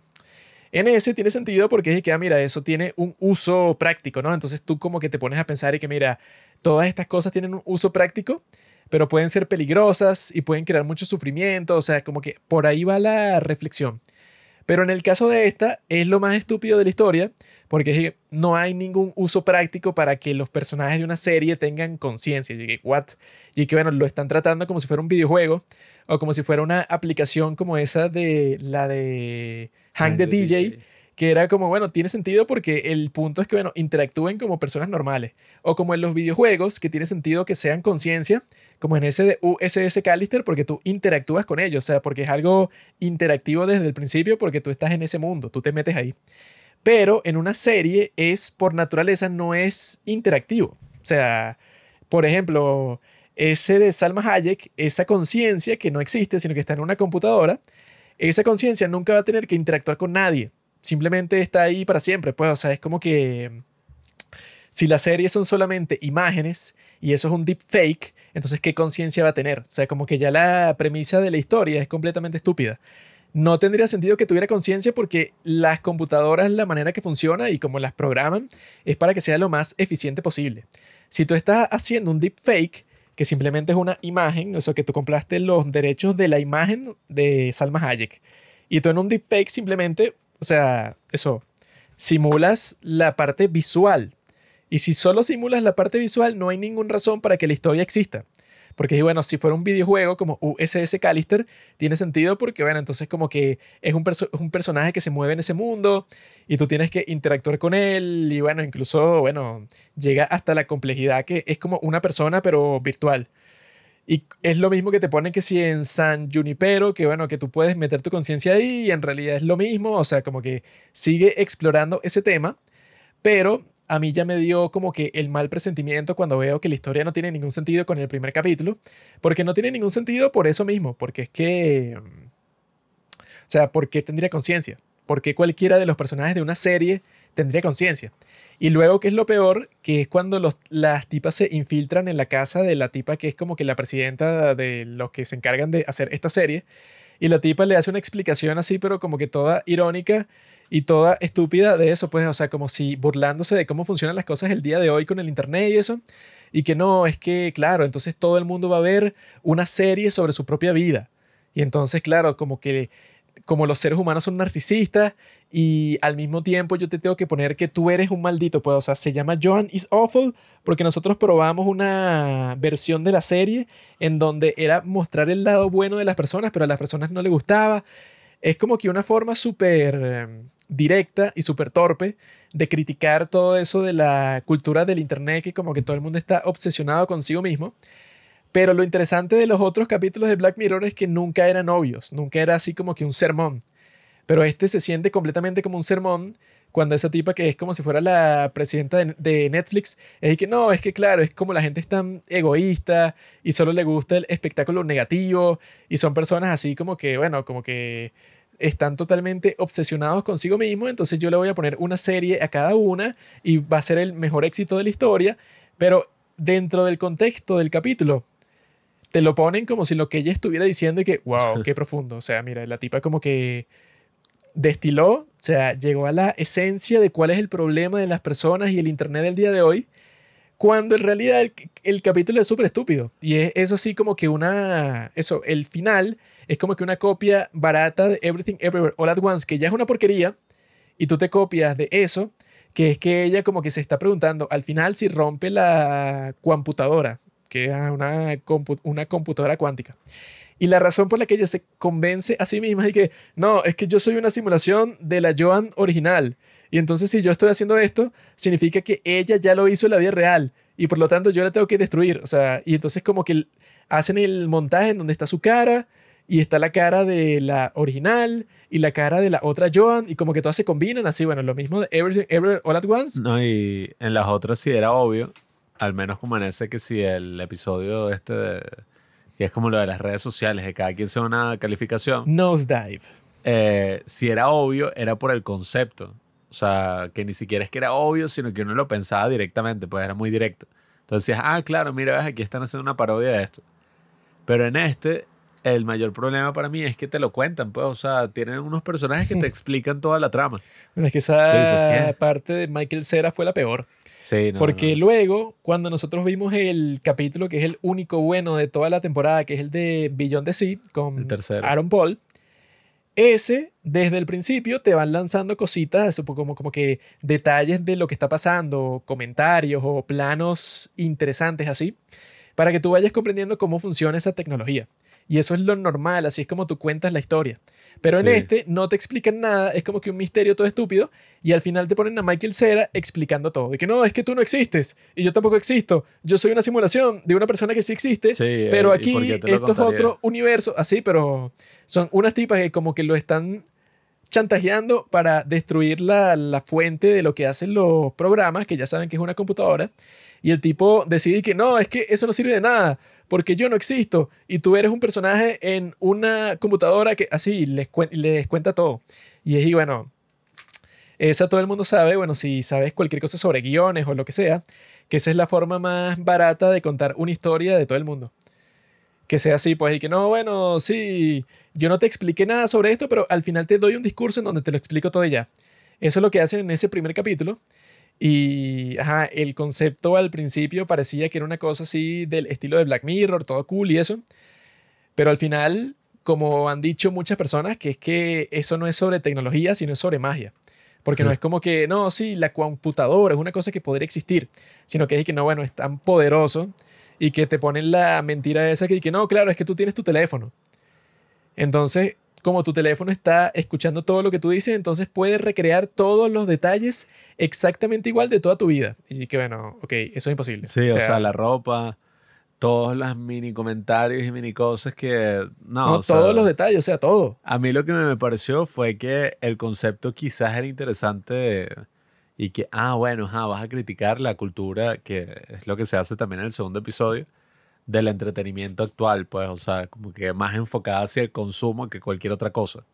Y vas a criticar a Netflix, que son los que te financian, que según Charlie Brooker y que no. Si esta serie hubiera salido en otro servicio de streaming, probablemente Netflix nos hubiera demandado. Y, y que por la crítica que hacemos y tal, la parodia.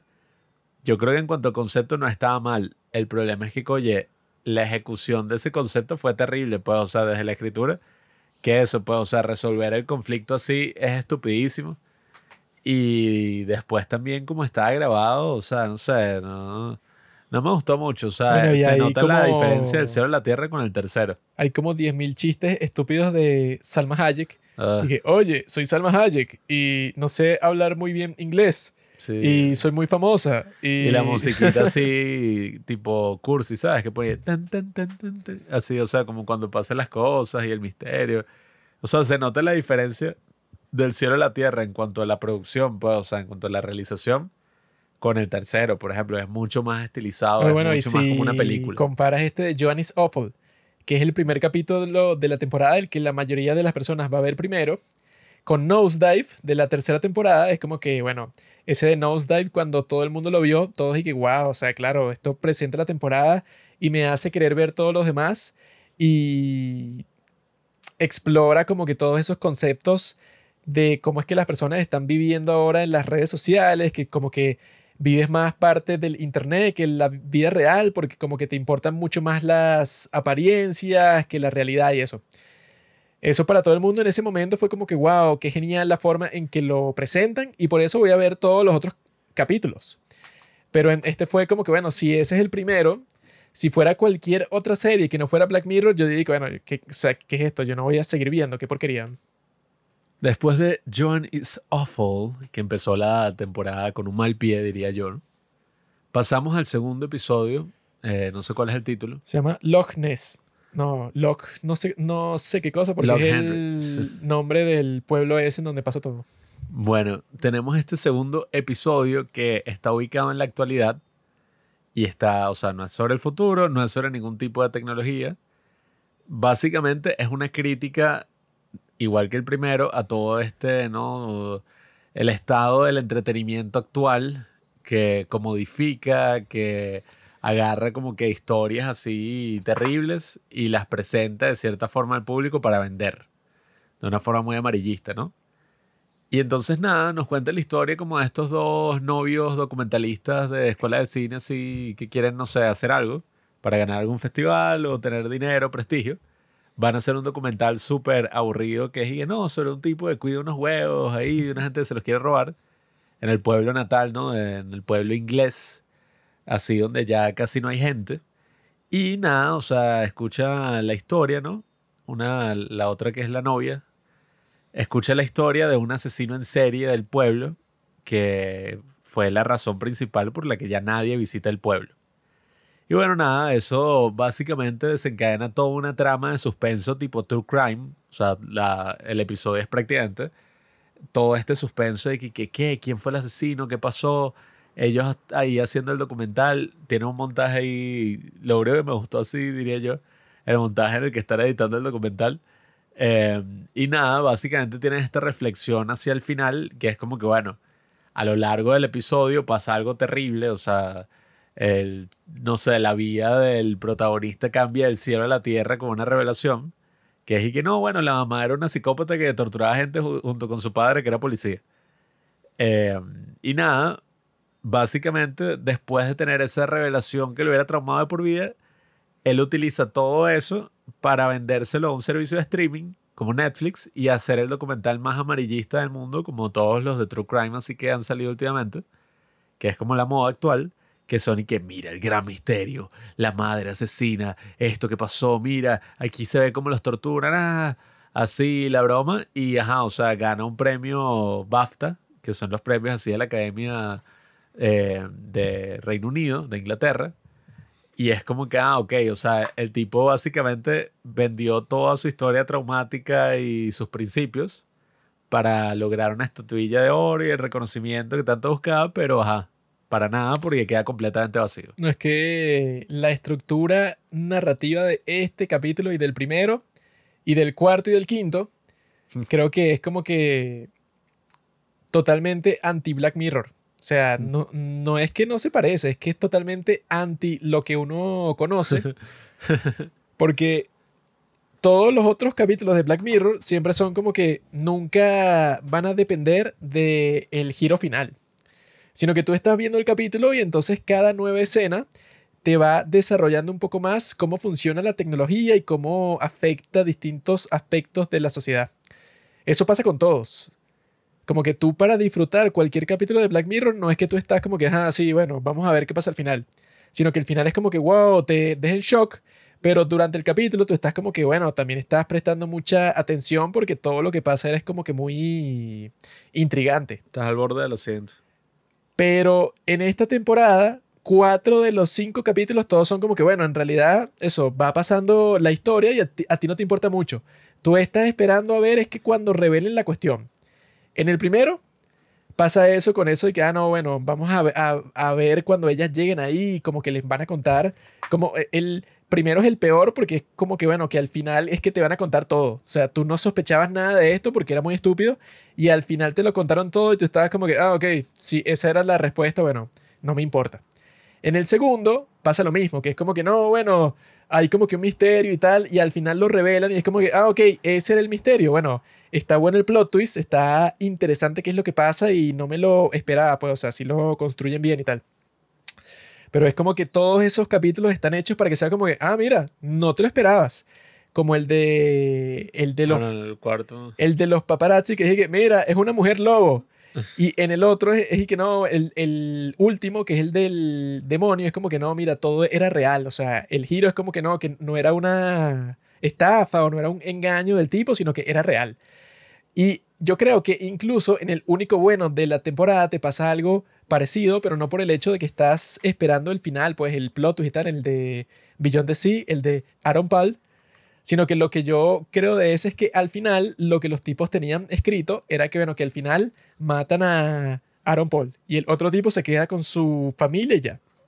Yo creo que ese era el final que tenían escrito, que era como que el más obvio, el que, bueno, que la mayoría de la gente supongo que esperaba pero que hay una tendencia en la televisión y en la gente eso, como que los que escriben historias el día de hoy, que siempre quieren como que sorprendente, pues, o sea, que las expectativas que tú tengas no se cumplan.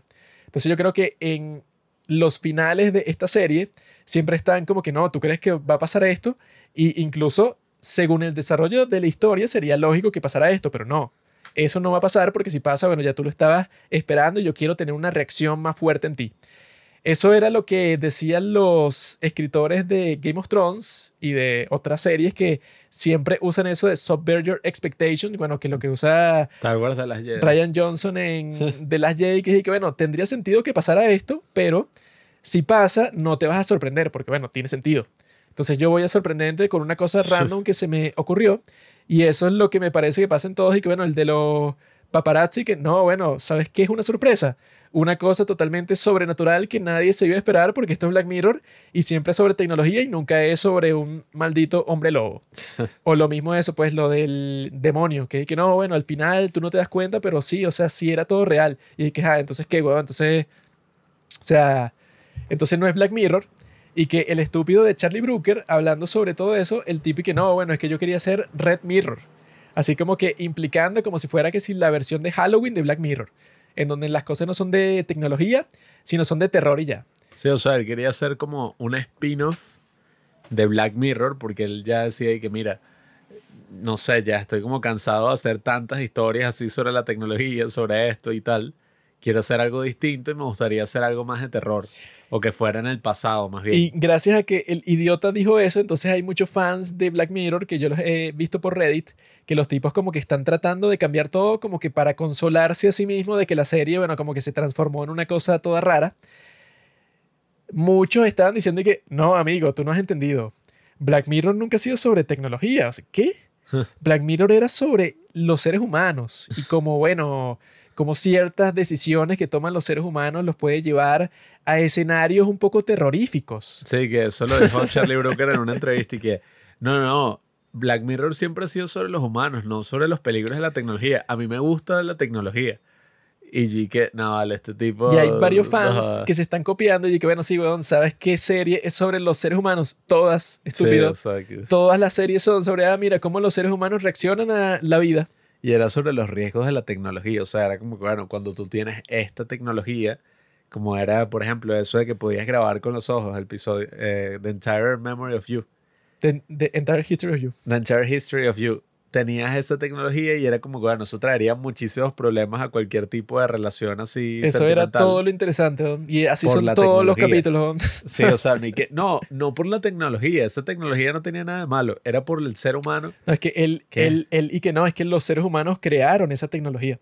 Entonces tú piensas que no es por ello y que, bueno, huevón, o sea, no tiene nada que ver, estás loco. Aquí lo que se ve que pasó es que él prácticamente quería hacer otra cosa y Netflix le dijo, no, mira, nosotros pagamos por Black Mirror, la gente te conoce por Black Mirror, no vas a crear algo random, un spin-off ahí que Red Mirror, pero probablemente la gente no lo vaya a ver así como va a haber una nueva temporada de Black Mirror. Y Netflix tenía razón, porque bueno, a mí que me importa que la historia del hombre lobo y que no, que ella eh, eh, fue mordida porque ella atropelló. Y, o sea, cuando estaba viendo eso, y que, ok, muy lindo, pero eso no tiene nada que ver con el maldito nombre y con la maldita historia y con el maldito todo de la serie. Que eso es lo que yo le decía a Juan, que o sea, eso es como que tú vas a McDonald's y te traen una pizza, pues es como que, bueno, ajá, me la como si no hay más nada, pero, o sea, yo vine por una maldita hamburguesa.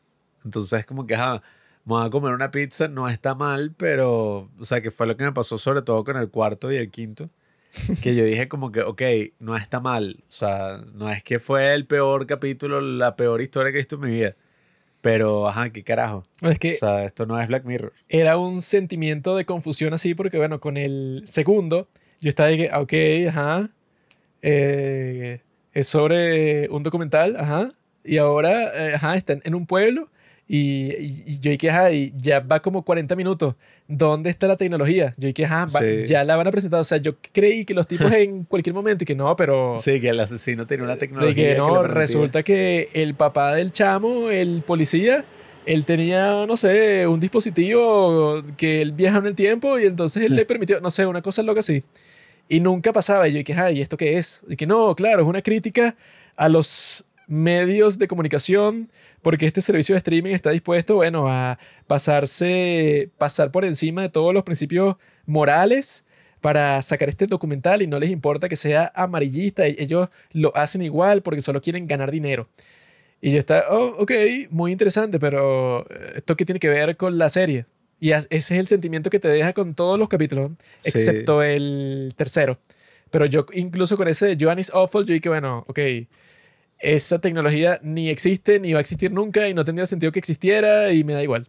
Sí, o sea, yo creo que fue, el primero sobre todo fue como una oportunidad desperdiciada para hablar de todo eso. Eh, yo vi que este Charlie Brooker y que, no, por ahí me están diciendo, no, deberías hacer un episodio comentando sobre los NFTs y toda esta cosa.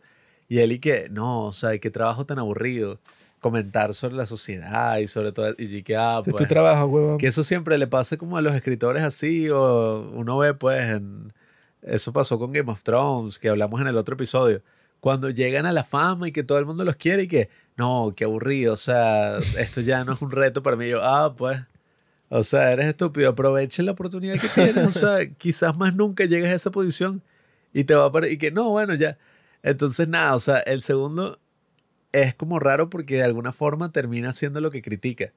O sea, termina siendo una historia de suspenso, así que uno se emociona y tal, sobre una historia truculenta, ¿no? De una historia así súper fea.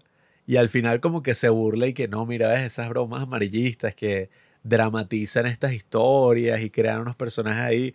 Porque al final es, que, ah, sí, para la versión de ficción vamos a elegir a esto y tal. Pero es que al final Como no sé qué está criticando.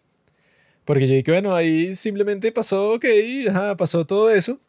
Si el muchacho ese, que sus padres eran unos psicópatas, no quería que se Sí. expusiera la historia, él simplemente puede decir, no doy mi permiso y ya, y fin, porque todo el mundo se murió y él tiene los videos. Él los puede quemar si él quiere, porque nadie sabe que existen. Claro, es que hubiera tenido más sentido que hubiéramos visto que el carajo llegaba y quemaba todo para defender su legado.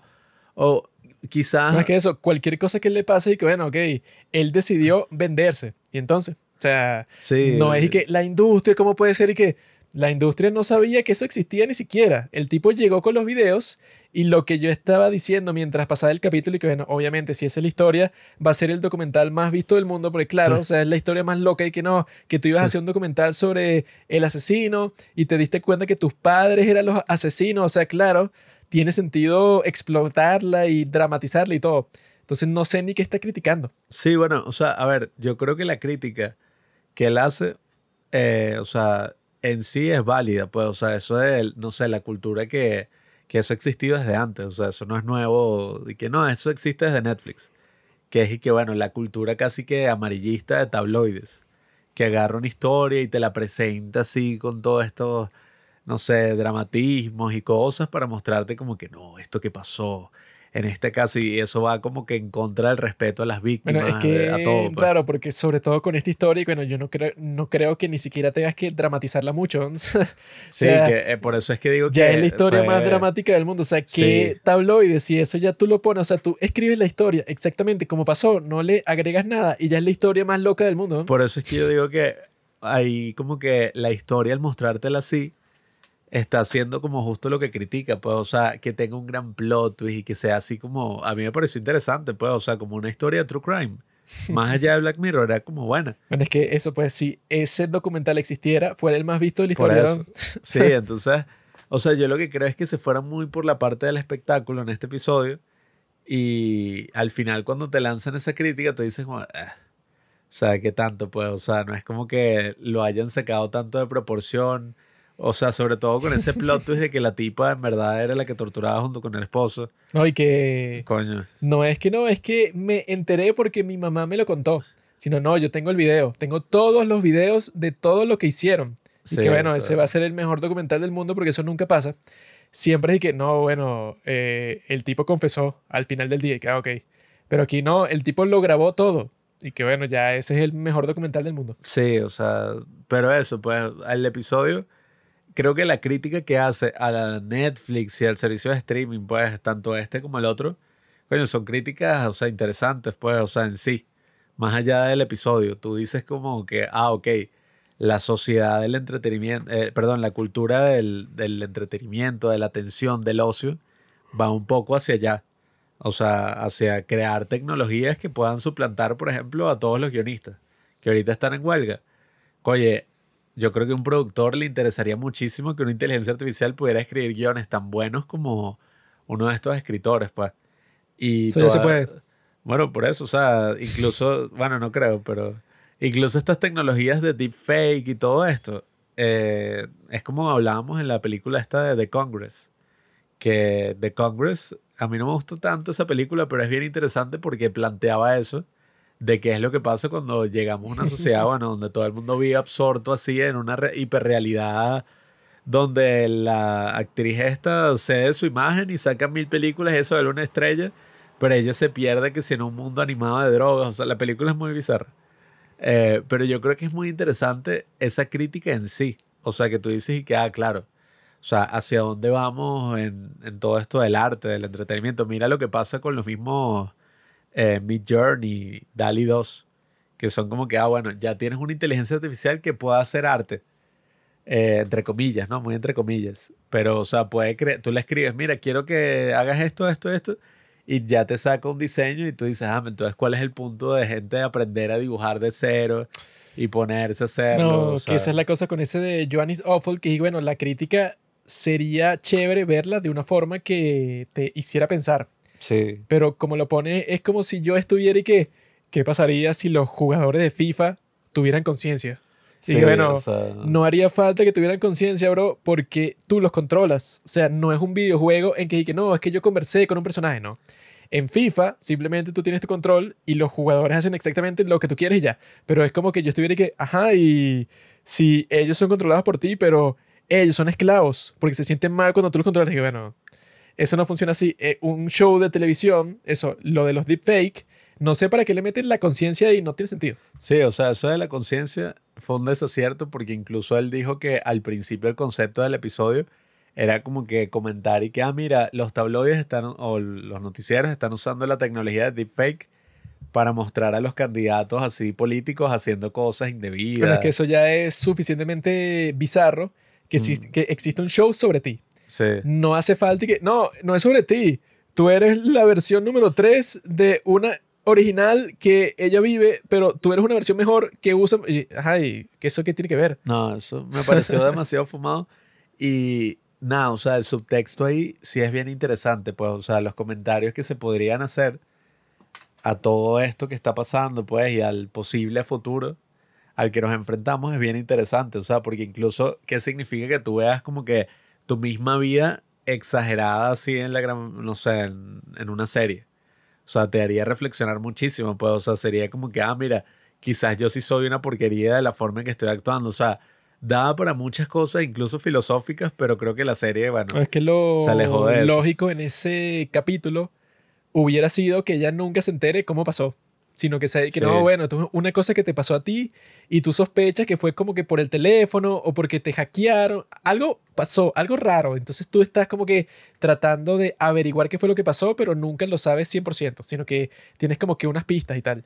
pero que se diga, no, es que la corporación con su computadora cuántica y que, qué estupidez, weón. Sí, o sea, y en el segundo, bueno, es eso, pues, o sea, creo que también hay una crítica interesante, ¿no? Lo del true crime y todo esto, pero al final termina siendo una historia de true crime con ese elemento al final ahí que se sacan del culo como que, ah, no, mira, o sea, que ya la historia podía terminar antes cuando que, ah, bueno, la tipa le dejó las grabaciones y tal, pero no, te muestran como que ese epílogo prácticamente del tipo ganando el BAFTA y se siente vacío y está todo deprimido porque se le murió la novia, se le murió la mamá, todo su legado, o sea, es obvio, pues, o sea, y no sé, o sea, no, fue interesante, pero creo que no llegó, o sea, y es lo que digo, probablemente si esto no hubiera sido Black Mirror, yo diría como que, ah, coño, un buen episodio esta serie, está interesante, pero uno está acostumbrado a un nivel arrechísimo, pues a un nivel súper alto con los otros episodios de Black Mirror.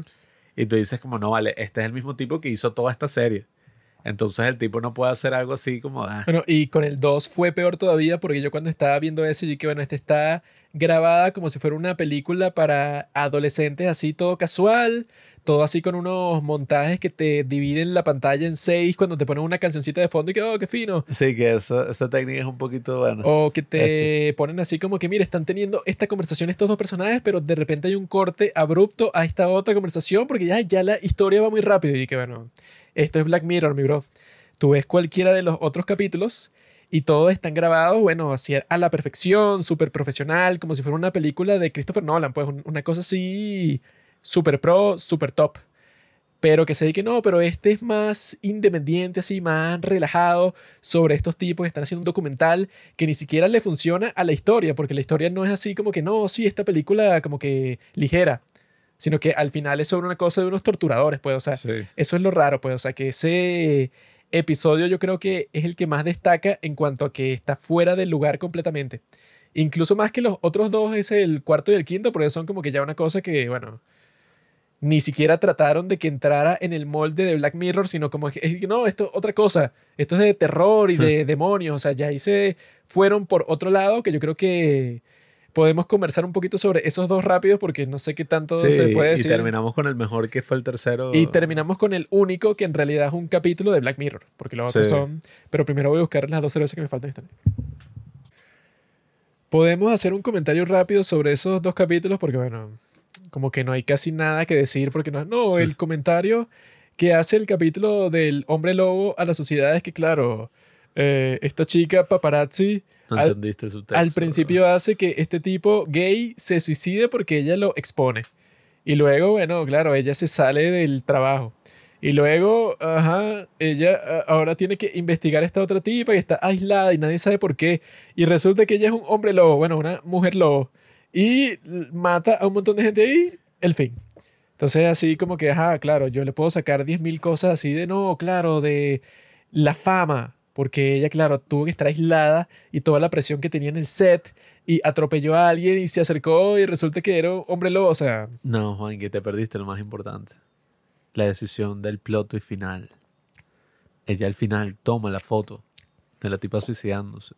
¿Por qué? Porque sigue jugando a la cultura de celebridades, a la cultura del escándalo. O sea, este tipo, Charlie Brooker, gastó tres capítulos para decir lo mismo. Y que, mira, o sea, resulta que las empresas de entretenimiento explotan las cosas, o sea, las historias, pues, o sea, para ganar dinero, los tipos siempre están buscando como que lo más escandaloso, exagerado. Qué loco, ¿no?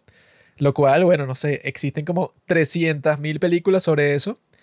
No hay nada así que sea, o sea que lo fino de Black Mirror siempre ha sido como que, ah, yo no he visto eso en ningún sitio, porque siempre que te ponen en, no sé, como que en YouTube o gente así que le gusta mucho la tecnología, siempre te lo pone como que no, esto es lo mejor. Esto, bueno, no sé qué lado negativo puede tener, esto es lo más chévere que ha existido. Pero en Black Mirror siempre hay que, ajá, pero ponte que pasan 10 años y ponte que es mejor y tal, que si el capítulo es en donde la tipa puede ordenar un reemplazo de su novio que se murió. Y le llega, pero es como que raro porque es un cuerpo así y tiene todos sus recuerdos y todo, pero ella no se siente cómoda. O sea, ese es genial porque es como que, ah, mira, es algo que si existiera todo el mundo diría que, que chévere, pues, o sea, esto es lo, lo mejor que ha existido. Pero quizás si tú interactúas y lo usas en realidad es como que una experiencia toda extraña. Esa era la parte chévere de Black Mirror, que era como que cosas que tú nunca te has puesto a pensar, pues, o sea, que podrían pasar.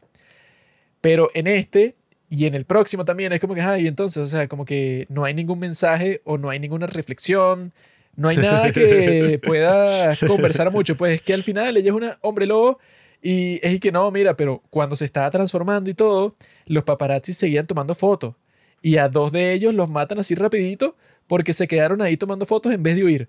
Y que, wow, qué loco, ¿no? O sea, qué profundo. Resulta que hay tipos así malditos que se aprovechan de las personas y no les importa nada. O sea, como que, ay, esto es Black Mirror. O sea, esto es como que literalmente hay series eh, que son simplemente sobre que no, mira, el Hollywood de los años 50, no sé, y como la gente se desenvolvía y como hacían como que estas agencias de noticias estaban dispuestas a todo para obtener la historia. O sea, eso es obvio, eso ya todo el mundo lo sabe. No sé cuál es el punto de hacer tres capítulos de tu temporada sobre exactamente lo mismo. Sí, es que, a ver, si estuvieran haciendo un remake de, de Twilight Zone, coño, ajá, o sea, estos hubieran sido dos tremendos episodios de la serie y tú dices, oye, wow, o sea, qué, qué cool, o sea, qué entretenida, eh, qué interesante el concepto, este tipo sí es creativo. Pero cuando estás viendo Black Mirror es como, marico, lo más tecnológico que tiene este episodio es el iPod Nano. O sea, que ajá, y, hace este comentario a esa cultura de celebridades, pues que era así como no, los paparazzis que se matan así e insultan a la actriz para sacar una reacción de ella y tomarle la foto. Y no, te pagamos 30 mil y 40 mil si la muestras como una loca, como una adicta. Y toda esta cosa que existe, pero más allá de eso, es como, ok, una historia de una tipa que se convierte en un lobo cuando sale la luna llena. Sí, o sea, es como que un comentario muy sutil, pero en realidad no es sobre eso. Es como que una cosa que él le puso por, por encima, pero la historia es una tipa famosa que en realidad es una mujer lobo. Esa es la historia. Y, o sea, a ver, a mí me pareció entretenida cuando uno la estaba viendo, pues, y coño, mira, va a matarlos, mató al policía. Ah, o sea, es entretenida. Pero cuando uno entiende, ah, pero ya va, estoy aquí, ajá, esto es Black Mirror, ¿qué carajo? O sea, ¿qué mierda estoy viendo? O sea, que eso es una locura. Eso me parece una locura. O sea, que tú puedes estar viendo algo que es bueno, pero si está como en el lugar equivocado, pues en el contexto equivocado, ajá. Si no fue lo que me prometieron, como pasa con todas las mujeres trans que cuando te la vas a coger te das cuenta que tienen pene. si yo le bajo los pantalones a Pablo, yo no me voy a sorprender. Yo digo que, ah, mira, tiene un pene pequeño. Pero si yo estoy con Tiffany y de repente le agarro por allá abajo y siento unas bolas, yo voy a decir, ¿qué? Y lo mismo pasa aquí, pues, o sea... O sea justo, exacto, es exactamente igual. No me quejo, pero, ajá, no es lo que ordené, pues. Si yo estoy buscando un pene y lo encuentro, afino. Pero si yo no estoy buscando un pene y me lo lanzan en la cara, que me ha pasado muchas veces, de que, ¿qué es esto? O sea, yo no lo pedí. Exacto, o sea, y el pene era de buena calidad, o sea, todo fino, pero ajá. O sea, no quería eso esta noche. Yo quería ver una broma sobre la tecnología. Eso es justamente lo que le tienes que decir a Tiffany. Yo quería ver una serie distópica sobre la tecnología y cómo el ser humano se corrompe. Y coño, Tiffany, o sea. Y, no, tú puedes. Lo que tienes entre tus piernas no es lo que yo quiero. Ahorita, mañana quizá lo quiera, pero el punto es que hoy no lo quiero.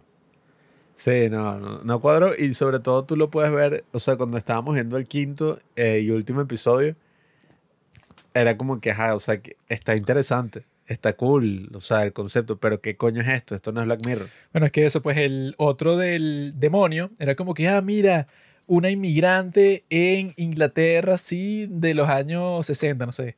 Y bueno, la tipa la tratan mal porque es india y todo el mundo está como que, oh, mira, esta india, ¿qué hace aquí?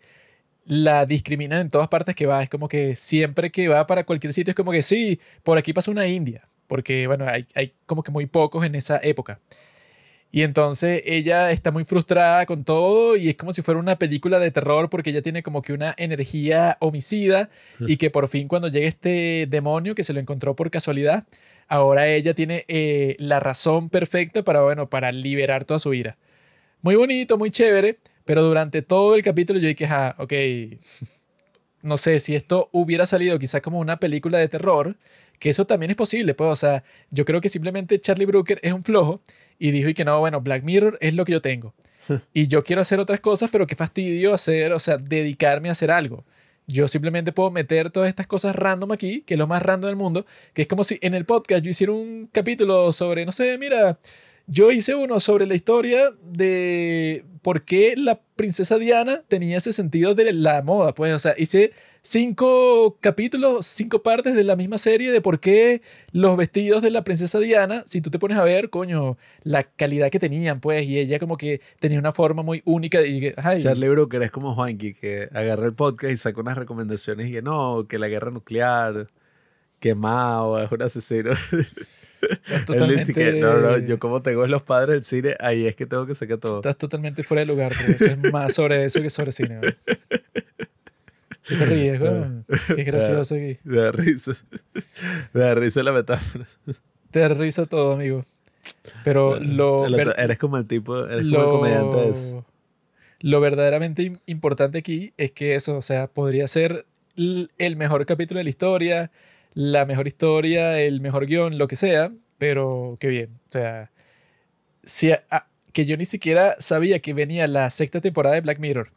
Pero si a mí me invitan a ver la sexta temporada de Black Mirror y me ponen este capítulo de mierda, yo estoy diciendo que, ah, bueno, no sé qué es lo que me mostraste, porque existen muchas series que son así, no, el terror de tal, sobre un vampiro, un lobo, ok, qué bien, eso existe y si a ti te gusta, bueno, lo puedes ver y te diviertes, chévere. Pero el punto es que la cuestión no va con la serie para nada, pero claro, tiene mucha gente que está como que no, claro, o sea, claro que sí, o sea, es el artista el que decide cuál es, el, cuál es la esencia de su serie. Si él ahora dice que es de eso, ¿quién eres tú para decirle que en realidad no es así? Que bueno, cualquiera se puede dar cuenta, bueno, si tú de repente comienzas a hacer algo completamente distinto, te volviste loco y eso es problema tuyo. Entonces eso, no hay mucho más que decir sobre esos capítulos. O sea, el cuarto y el quinto es como que, ah, muy lindo, pero me da igual. Lo mejor de todo y el único que yo dije desde el principio cuando lo estaba viendo y que no, esto sí es la cuestión, esto sí es cine, y que no, esto está perfecto.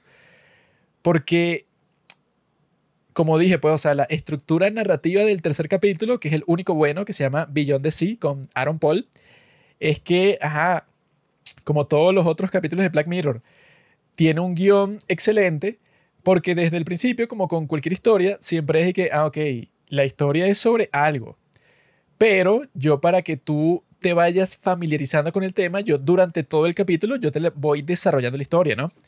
No es como es en ese de Joan is Awful, que tú no sabes qué coño está pasando hasta que es que no, es que la, la computadora cuántica, cuando le quedan como 10 minutos. O sea, esa es que sí la forma más barata de hacer cualquier película. Eh, que eso siempre lo dicen cuando hablan sobre historias, sobre narrativas, sobre lo que sea. Siempre es como que, ok, bro, si tú tienes que dar un discurso para explicar tu trama. O si tienes que tener unos personajes que estén y que, oh, mira, recuerda que tú eres mi esposo y nos vamos a divorciar. O sea, como que tienes que tener un personaje que le recuerde a las personas qué es lo que está pasando. Es porque eres un inútil, O sea, es como Everything Everywhere All at Once. Que en Everything Everywhere All at Once, la primera, no sé, hora y 50 minutos es un discurso de un montón de personajes contándote cómo funciona la trama y por qué está pasando lo que está pasando. Es como que ellos mismos diciendo que, bueno, si yo no tengo un tipo que literalmente le explique verbalmente, que todo el punto del cine es que es audiovisual, o sea, que no tiene que ser verbal porque ya tú estás viendo la imagen y el sonido. O sea, si tiene que venir un tipo y que, no, pero lo que está pasando es como si fuera un libro, entonces, bueno, estás fracasando. Eso es lo que llaman exposition, que es que, bueno, prácticamente te exponen la trama. Un personaje de la nada empieza a hablar, que eso es muy común así en películas medio mierderas que de repente que Ay, Juanqui, nos conocemos desde que, bueno, tengo conciencia. Somos hermanos y tenemos un podcast. Y ahora estamos aquí, bueno, grabando este episodio de Black Mirror. Eh, y me siento como, no sé, o sea, como nostálgico de aquella época. O sea, que es como nadie habla así en la vida real. O sea, nadie se pone a decir de la nada y que, ah, sí, explicar las cosas. Que, y que bueno, yo quiero que la gente sepa cuántos años se llevan conociendo. Y que, oye Pablo, llevo 10 años conociéndote. ¿Acaso no sabes que yo? Y que bueno. En los 5 años que hemos sido amigos, jamás me habías dicho. yo nunca he escuchado eso en la historia. Porque o sea, no tiene sentido. si son dos amigos que se conocen desde hace 5 años nadie se lo recuerda al otro, pues. Es como que, eh, Pablo, tú sabes que nosotros. Bueno, listo, pues. Sí. ya él sabe eso. ¿Por qué se lo dirías? Eh, esa broma de exposition es muy graciosa. Y sobre todo, bueno, ya en este nivel, ¿no? En esta serie, que claro, te explican toda la trama y que de la nada sale un personaje, pues, o sea, que se lo inventaron, que es Michael Cera, Y él dice, no, es que existen distintas realidades y resulta que pasa esto. O crean esa paja esa de que, no, bueno, coincidencialmente, mientras ellos estaban a punto de destruir la computadora, a la tipo, pues, o sea, la presidenta de Streamberry la estaban entrevistando. Y le estaban haciendo todas las preguntas que, eh, bueno, son lo que la gente se está preguntando. Sí, las cosas que yo quiero saber, ella lo dice todo en el mismo Sí, momento, o como en sea, cinco minutos. Y cómo es que funciona el servicio, por qué hace lo O que hace. como en ese capítulo del demonio, y que bueno, la trama le explica el demonio que llega para este mundo y cualquier cosa que pasa, Sí. él te explica todo, pues, y que no, mira, lo que vale, o sea, las reglas son que no puedes matar a alguien que ya haya ma- matado a otra persona y va a pasar esto y esto y esto. Y tú tienes estas opciones y yo, bueno, te voy ac- aconsejando durante toda la trama. Que hay un ejemplo excelente de eso. Me acuerdo que lo mencionaba Dayo, Dayo Script, que hablaba de Inception, ¿no? El origen. que es la película esta de Christopher Nolan. Y tú al principio de esa película, no sé, bueno, si la recuerdan, al principio de esa película tú ves exactamente y perfectamente cómo es que funciona toda la dinámica del sueño. O sea, tú ves por qué pasa lo que pasa, cómo, o sea, y todo lo ves visualmente, no te explican nada. Pero como Christopher Nolan quiere apelar un poco como a las masas, ¿no? No quiere hacer un cine así de arte que, no sé, sea como para un grupo específico de personas. El tipo pasa el resto, como la siguiente media hora, explicando todo el concepto con ejemplos y detalles para que, bueno, la gente que no presta mucha atención entienda como que todo. Entonces esa es como la gran diferencia entre exposition y pensar que tu audiencia en verdad sí es inteligente y va a ir como descubriendo todo por sí misma. Es que en ese de Beyond the Sea, estos tipos tienen cuerpos sintéticos, o sea, que son como si fueran robots que de alguna forma le meten la conciencia de la persona ahí. Y no existe como que no, es que hay un científico y que, oye amigo, te voy a explicar. Resulta que hay una misión al espacio y entonces nosotros hicimos que la conciencia de ellos, para que ellos puedan vivir felices mientras son astronautas, entre en estos cuerpos que nosotros fabricamos para que se parezca lo más posible a ellos y funcionan de esta forma. Eso nunca pasa. Sino que simplemente es que, ah, mira, tú los ves y sientes que hay algo raro, pues, o sea, como que cada uno está viviendo su vida y llegan estas personas a preguntarle que, ah, mira, pero tú sí te sientes real, nosotros somos tus fans y tal. Y eso, pues, como que tú comienzas a sospechar y que, bueno, ¿a qué coño se refieren? ¿Qué, qué están hablando? Y que está ambientado en 1969. Y entonces tú estás viendo como que, ah, mira, o sea, es en el pasado, pero tiene una tecnología que ni siquiera existe hoy, pues una tecnología que existirá, no sé, en el año 3000, pero la meten en 1969, o sea, yo creo que eso estuvo genial, porque como que te combinan pues las dos eras, pues los, los 60, pero al mismo tiempo tienen esas misiones espaciales increíbles así, y tienen eso, bueno, de transferir la conciencia a un cuerpo, que es que sí, como si fuera un ser humano, o sea, es chévere que veas ese contraste ahí porque simplemente es un universo alternativo en donde eso puede ser posible. Que bueno, que si Charlie Brooker quería experimentar un poco, bueno, hazlo así, pero no experimentar con un hombre lobo, o sea, que carajo, o sea, estás loco. Y que eso, durante todo el capítulo, es como que, bueno, ellos no ven necesario que tú desde el principio sepas todo, sino que poco a poco están como que, ah, mira, están en una misión. Ah, mira, pero ellos viven su vida ahí en estos cuerpos así ah, mira, pero hay como que unos peligros y tal, o sea, como que poco a poco simplemente te desarrolla la historia y ya, pues, o sea, tienen paciencia. Y el capítulo dura hora y veinte, dura como si fuera una película. Y que yo creo que también, o sea, la historia de y todo lo que pasa ahí, cómo se desarrolla, es tan buena que incluso el hecho de que sea una serie como que lo limita mucho, o sea, que sea en Black Mirror. Porque yo creo que si tú agarraras esa historia y haces una película como tal, y eso puede, o sea, que puede ir para los Oscar y todo, yo creo que sería mucho más icónica que si fuera simplemente un capítulo de Black Mirror, si fuera como que no, esto es una historia, listo, pues, o sea, como que una película como tal y dura, no sé, hora y cuarenta y pico, y puedes desarrollar más todo y eso. Pero eso, yo creo que sí es completamente Black Mirror y completamente genial, porque los tipos exploran esos lados de esa tecnología que uno nunca se imaginaría que es así que cuando tú los ves que ellos transfieren su conciencia ahí, cuando empieza es fino porque hay un plano en donde ves a Aaron Paul que está con su familia, ellos están comiendo, ¿no? Y en la mesa, él está como que en el extremo de la mesa, pero lo iluminan de forma que los otros dos, pues, o sea, su esposa y su hijo, se ven normal, se ven así como que bien iluminados, mientras que a él lo iluminan que pareciera como si fuera un holograma de esos de Star Wars. De eso No, así bueno, que... Yo diría sobre todo en esa escena cuando están comiendo él no tiene ningún plato de comida. Y yo que, ay, qué carajo. Sí, él o sea, está solo sentado ahí y yo cuando vi eso yo dije, ay, este tipo es como que una proyección o, o sea, ¿qué carajo es pues? Eso pues, o sea, como que no te lo dicen, pero con esos planos así te sugieren y que mira, esto no es una familia que está comiendo y ya, sino que esto es una cosa extraña ahí. Y te ponen a explorar ese lado de esa tecnología que tú dices y que, ah, mira, claro, existirían gente así puritana que está como que no, tú eres un monstruo, entonces te vamos a destruir. Existiría cualquier tipo de problema, así que, bueno, que te ponen como que el más extremo, pues, o sea, que vienen a matar a toda tu familia.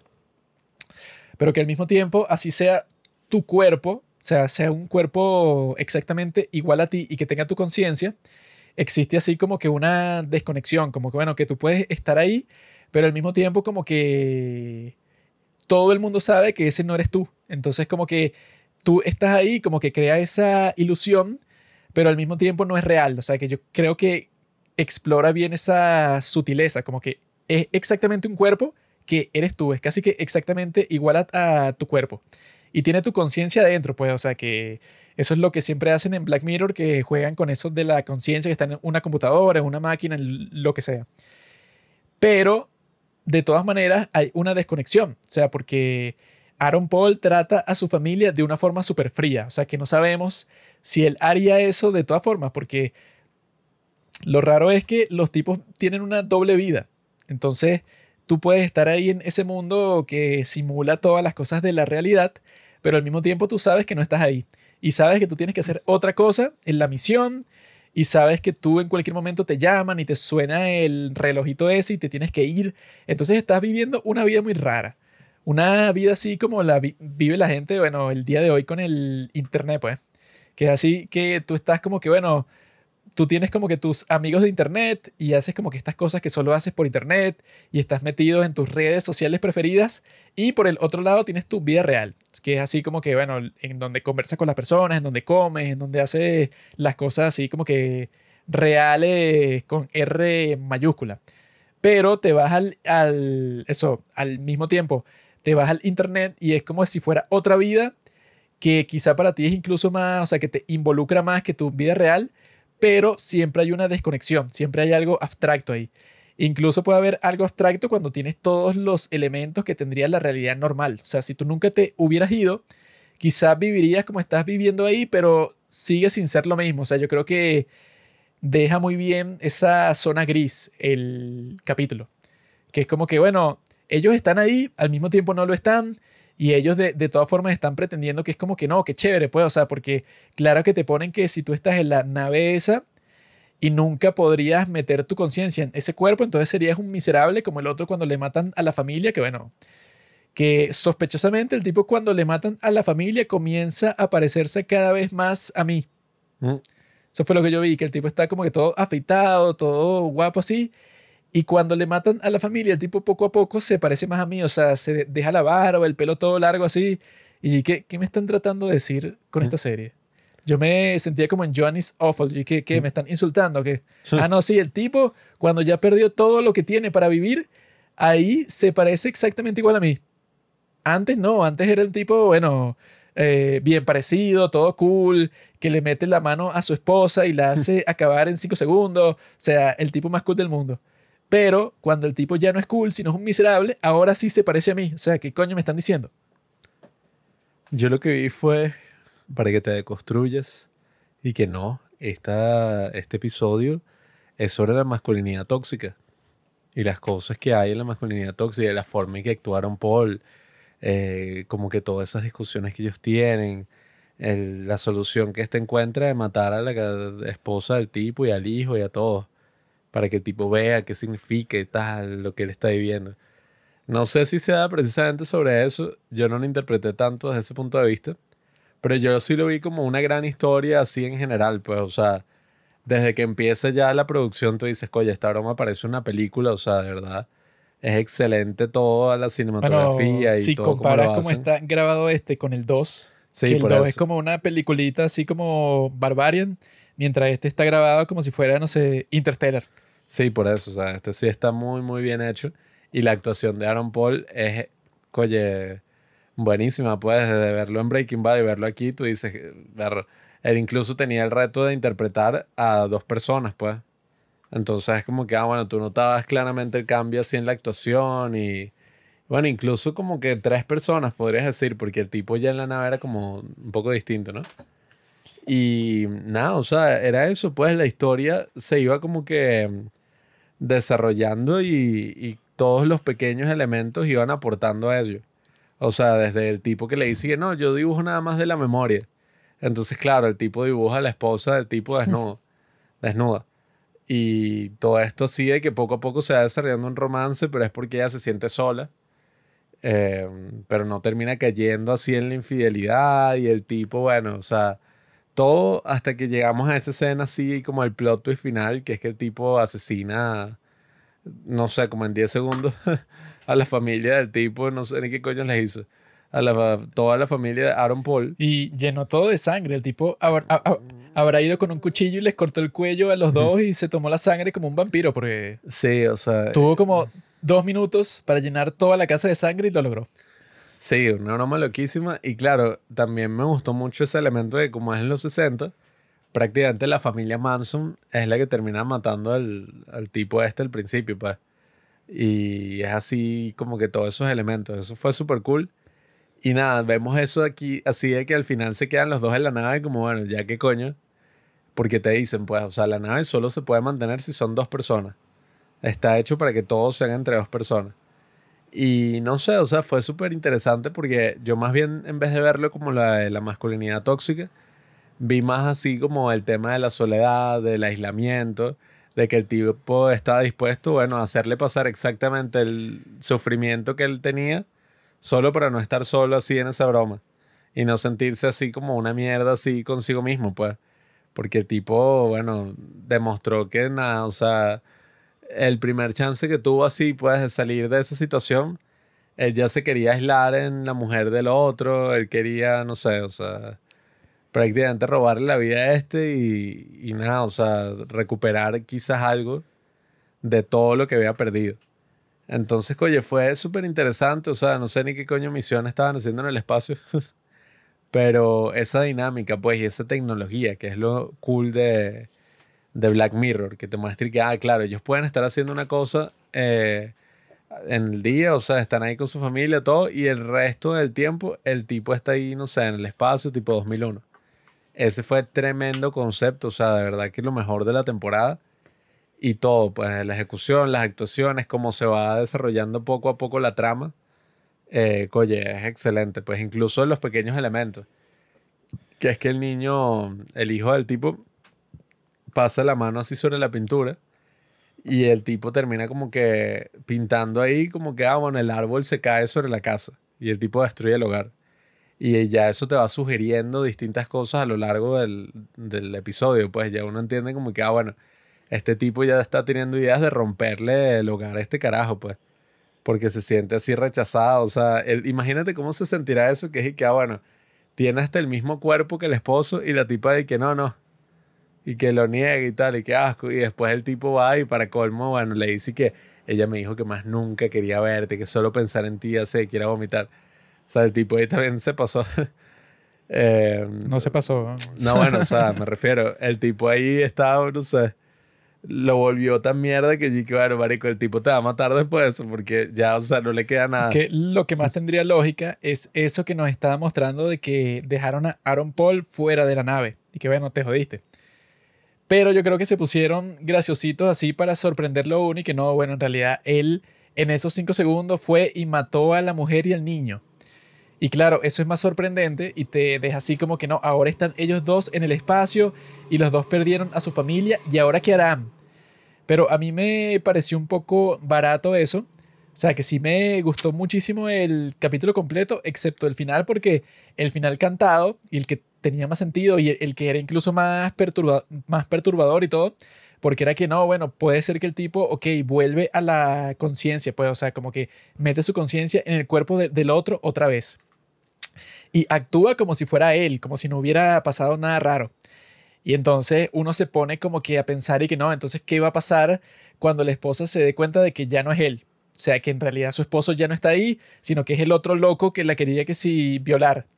¿Y ella qué va a hacer? Pues, o sea, ¿lo va a aceptar porque como que no tendría de otra, porque al fin y al cabo es el cuerpo de su esposo y no se sabe si los tipos van a volver del espacio. O sea, ese conflicto era mucho más cool y que te deja así como que con esa falsa, eh, como que esa escena bonita falsa en donde ponte que el tipo vuelve para ese cuerpo y entonces como que la esposa ya está feliz porque ya le está pasando con su esposo que como que sospechosamente eh, es como que más cariñoso y todas esas cosas. O sea, como que eso tenía más potencial que tú dijeras y que no, pero qué perturbador, pues, o el tipo como que le robó el cuerpo. Y ahora él se mete en su cuerpo y está con su esposa y con su hijo y hace lo posible para que ellos no lo noten. Pero lo más probable es que tarde o temprano lo noten y qué va a pasar. O sea, ese era un final mucho mejor que el final que nos dieron, que era así como que no, él los mató y ahora están los dos ahí. O sea, esa fue la parte que yo pensé como que, bueno, medio medio exagerado, como que para que la gente, no sé, como que tuviera ese momento dramático en donde Aaron Paul ve así que, bueno, que te mataron a tu esposa y a tu hijo y estás lleno de sangre y tal. Raya como con lo melodramático. O sea, como que ese sí va a ser un final mucho más memorable porque está el tipo así lleno de sangre y que no. O sea, claro.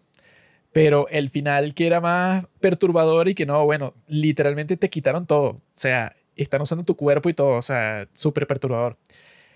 Pero a mí sí me pareció que, bueno, que esta pudo haber sido, en vez de un capítulo de Black Mirror, pudo haber sido una película genial, porque incluso eso, pues como que es totalmente genial que el tipo se le ocurrió que fuera así una period piece, así como del pasado, pero con tecnología del futuro, porque bueno, si es ficción, todo es posible. Por eso es que la cuestión del multiverso me parece estúpida, porque es que, bueno, todo eso es posible ya, O sea, no es que tú necesitas que exista un concepto todo raro del multiverso en donde no, todas las historias son posibles, que eso ya existe, ¿no? Tú cuando escribes una obra de ficción, cuando hay una página en blanco frente a ti, tú puedes escribir lo que tú quieras, ¿no? O sea, tú luego ves cómo lo justificas, pero tú puedes poner lo que tú quieras, ¿no? Solo puedes escribir lo que ha sido programado para que escribas. O cuando tú dibujas, o sea, cuando tú dibujas, tú puedes poner lo que tú quieras, no hay que, no, tiene que existir un multiverso para yo poder dibujar este superhéroe que se me ocurrió y que eso no importa.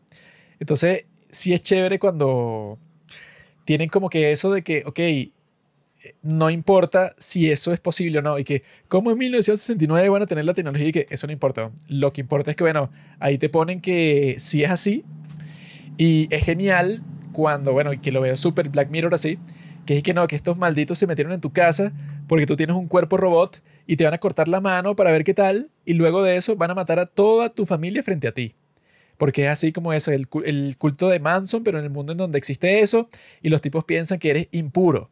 Y entonces hay una parte así muy chimba cuando la esposa le dice así como que, ah, no, nosotros no somos robots, así que no nos tienes que matar. Y el tipo que eso no importa, o sea, porque tú compartes tu cama con este monstruo. Y que no, bueno, listo.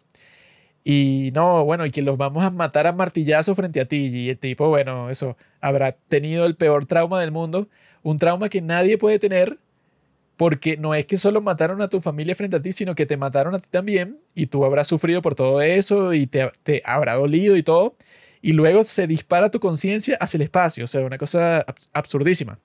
Como que esos escenarios así como que de terror cósmico y te jodiste, pues, o sea, como que no puedes hacer nada, ni vengarte, ni perseguirlos a ellos, ni hacerles lo mismo, nada, te jodiste, o sea, estás completamente aislado de cualquier consuelo que tú podrías tener, o sea, es completamente loco.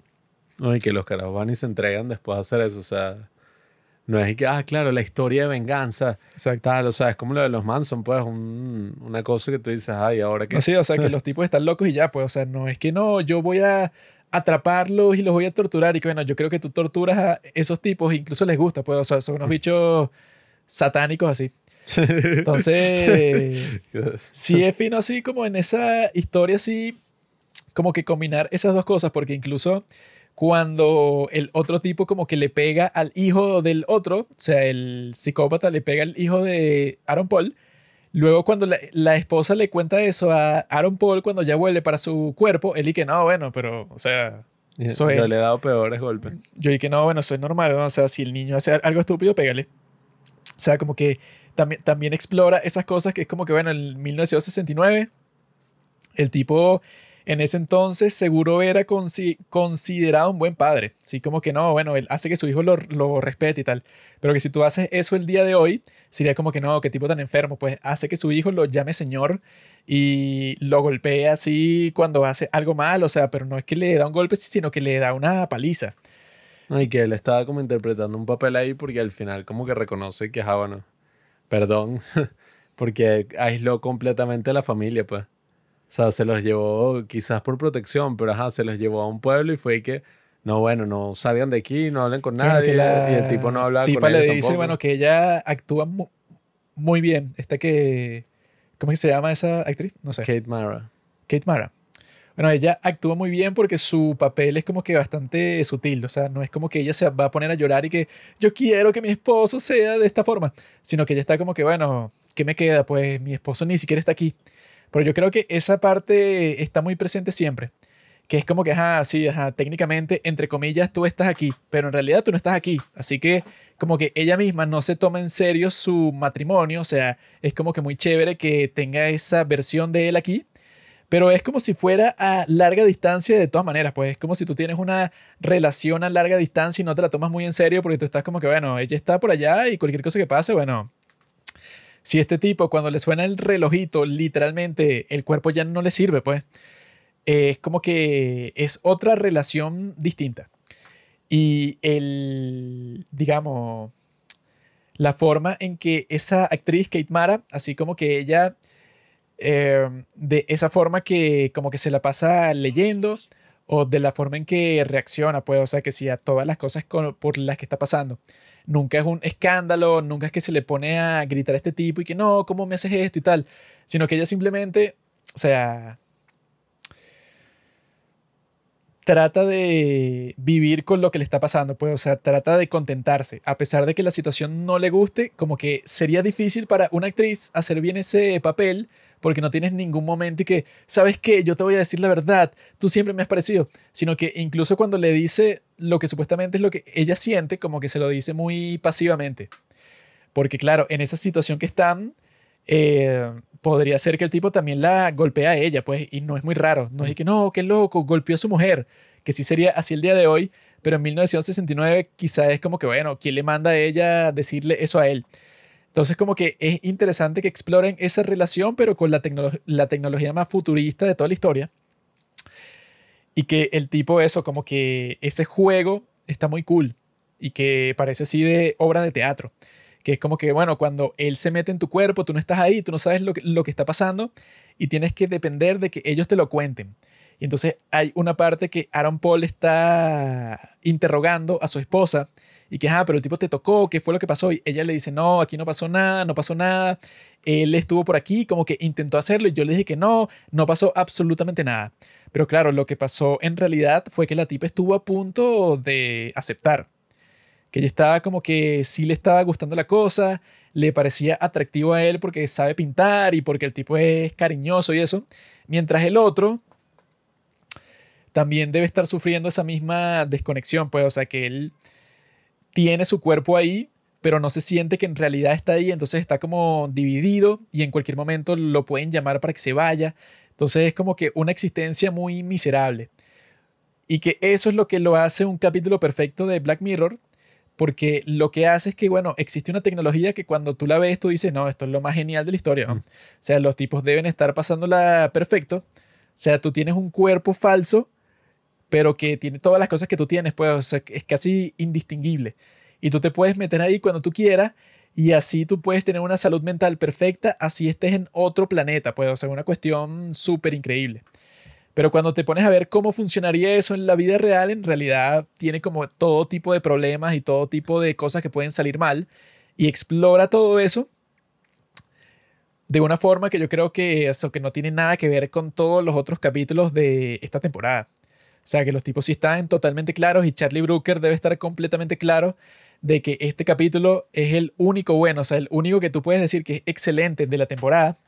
Porque si es así, pues, o sea, si es como que una cuestión demasiado ingeniosa, una cuestión que le sacaron el ángulo que, bueno, que esto solo puede hacerse desde Black Mirror, pues, como que la esencia, pues, o sea, como que la personalidad de la serie está completamente ahí.